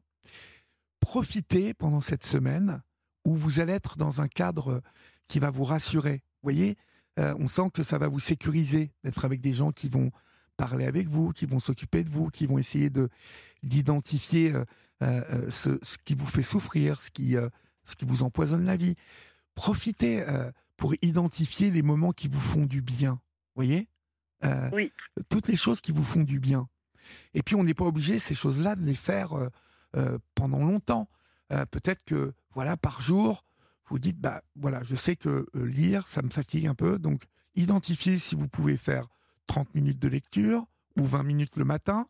Essayez de, de vous organiser. Voyez? Une journée, dans la journée, de vous mettre des petits buts comme ça. Vous voyez, des petits, euh, comme des, des rendez-vous que vous avez avec vous-même, avec les choses que vous aimez bien. Euh, écoutez de la musique classique, vous vous dites, bah, ce matin, à telle heure, alors bien évidemment en accord avec vos thérapeutes là-bas et puis le- l'emploi du temps, mais vous dire, ce matin, je vais me faire une demi-heure de musique classique, et puis cet après-midi, je recommencerai à telle heure, je vais me faire ça. Et puis après, peut-être le matin, je peux lire un quart d'heure, 20 minutes, et puis cet après-midi, on verra, peut-être après avoir fait une petite... Vous aimez bien faire la sieste, vous reposez aussi? Oui, Bon. beaucoup, oui. Bon, ben, vous voyez, en fait, à partir du moment où vous prenez votre vie en main et que vous avez décidé d'identifier les choses qui vous font du bien, la vie, euh, ça peut être aussi simple que ça. C'est d'organiser les choses, d'être son propre maître, hein, son, le capitaine de, du vaisseau, du bateau. Ça doit être nous, en fait. Il y a beaucoup de choses qui sont dans nos mains, France. Vous voyez? Oui, c'est vrai. ça peut vous paraître un peu simple, ce que je dis, et pourtant, c'est pas du tout simple. À partir du moment où, on accepte les choses, à partir du moment où on, est d'accord, on est OK avec le fait de se faire aider sur certaines choses, hein, il faut identifier euh, les autres secteurs où on peut être maître de, de ce temps-là, de ce qu'on va mettre dedans. C'est euh, toujours, euh, moi on me disait euh, à Narcotique Anonyme, ce sont, c'est poser des actes voyez? Et je trouve ça très bien, cette, cette expression-là, poser des actes. C'est-à-dire, euh, Oui, dans vrai. une journée, euh, je vais poser des actes dont je sais qu'ils vont me faire du bien, dont je sais que ensuite je, je serai fier d'avoir euh, vraiment être, euh, avoir été fidèle à ce que je m'étais fixé comme but dans ma journée. voyez? Et, Oui. et, et, et après, on apprend petit à petit à mieux se connaître. Petit à petit, on apprend à, à, voilà, à identifier des choses qui nous font du bien, aussi celles qui nous font du mal. Euh, on apprend aussi à obtenir deux, trois petits trucs qui fait que quand on sent l'angoisse monter, qu'on va penser à tel truc qui nous a empoisonné, euh, et ben, se dire euh, là, bah, dès que ça, ça monte, voilà, je me colle un casque sur les oreilles, j'écoute de la musique classique, ou alors, si la musique classique, je sais que je vais quand même continuer de penser à ça, bah, je me mets une petite vidéo pendant 10 minutes, un quart d'heure, un petit truc sur euh, YouTube ou le début d'une série. Et toujours essayer d'occuper sa pensée avec des choses qui vont dévier du mal, de, de- du négatif, euh, et avoir bien identifié les choses qui nous dévient de ces choses-là. C'est vrai. Est-ce que je suis clair? Oui, oui, j'ai je vous ai très bien compris. D'accord. Et, et- et vous voyez, C'est plein de petites choses. Et, et ça peut être, ça peut paraître un peu simpliste ce que je vous dis, mais ça l'est pas du tout parce que je pense que quand on a, on a du mal, euh, à- euh, comme ça, euh, que- qu'il y a des pensées qui nous envahissent et tout, il faut vraiment essayer d'identifier les choses qui vont briser ce rythme-là, qui, qui, vont briser ce, cette venue-là, ce, ce, truc qui nous embête. Et, et, je pense que vous êtes parfaitement capable euh, d'identifier ces choses qui sont bonnes pour vous. C'est vrai, oui, oui. Hein? Alors, moi, Oui. ce que je, je vous invite à me rappeler quand vous voulez, hein, France. Vous connaissez le chemin et moi, je suis là pour vous. D'accord? D'accord, bah merci beaucoup. Alors, vous me donnerez des nouvelles après l'hospitalisation? Pas de souci, je vous donnerai des nouvelles. Bon, et vous écoutez un peu euh, le soir euh, vous, C'est pas trop Oui, tard? tout un petit peu, Bon, oui. eh ben, très bien. Bah, alors, vous m'appelez quand vous voulez. D'accord? D'accord, pas de souci. Bah, merci Je beaucoup. vous embrasse, France. Au revoir. Merci, au revoir. Au revoir. Chers amis, c'est la fin de votre libre antenne. J'espère que vous aurez passé un moment euh, particulier. Euh, En tout cas, moi, je, je me le dis à chaque fois que j'entends cette musique qui euh, conclut l'émission. J'étais ravi de passer euh, ce moment-là avec vous. Ça donne du sens à ma vie. Euh, ça donne du sens à nos vies. N'oubliez pas qu'ici, on vous aime en tout cas. Et que on se ravit de vous retrouver dès demain soir à partir de 22h15. Salut, et maintenant, ce sont les programmes de la nuit avec Marlène.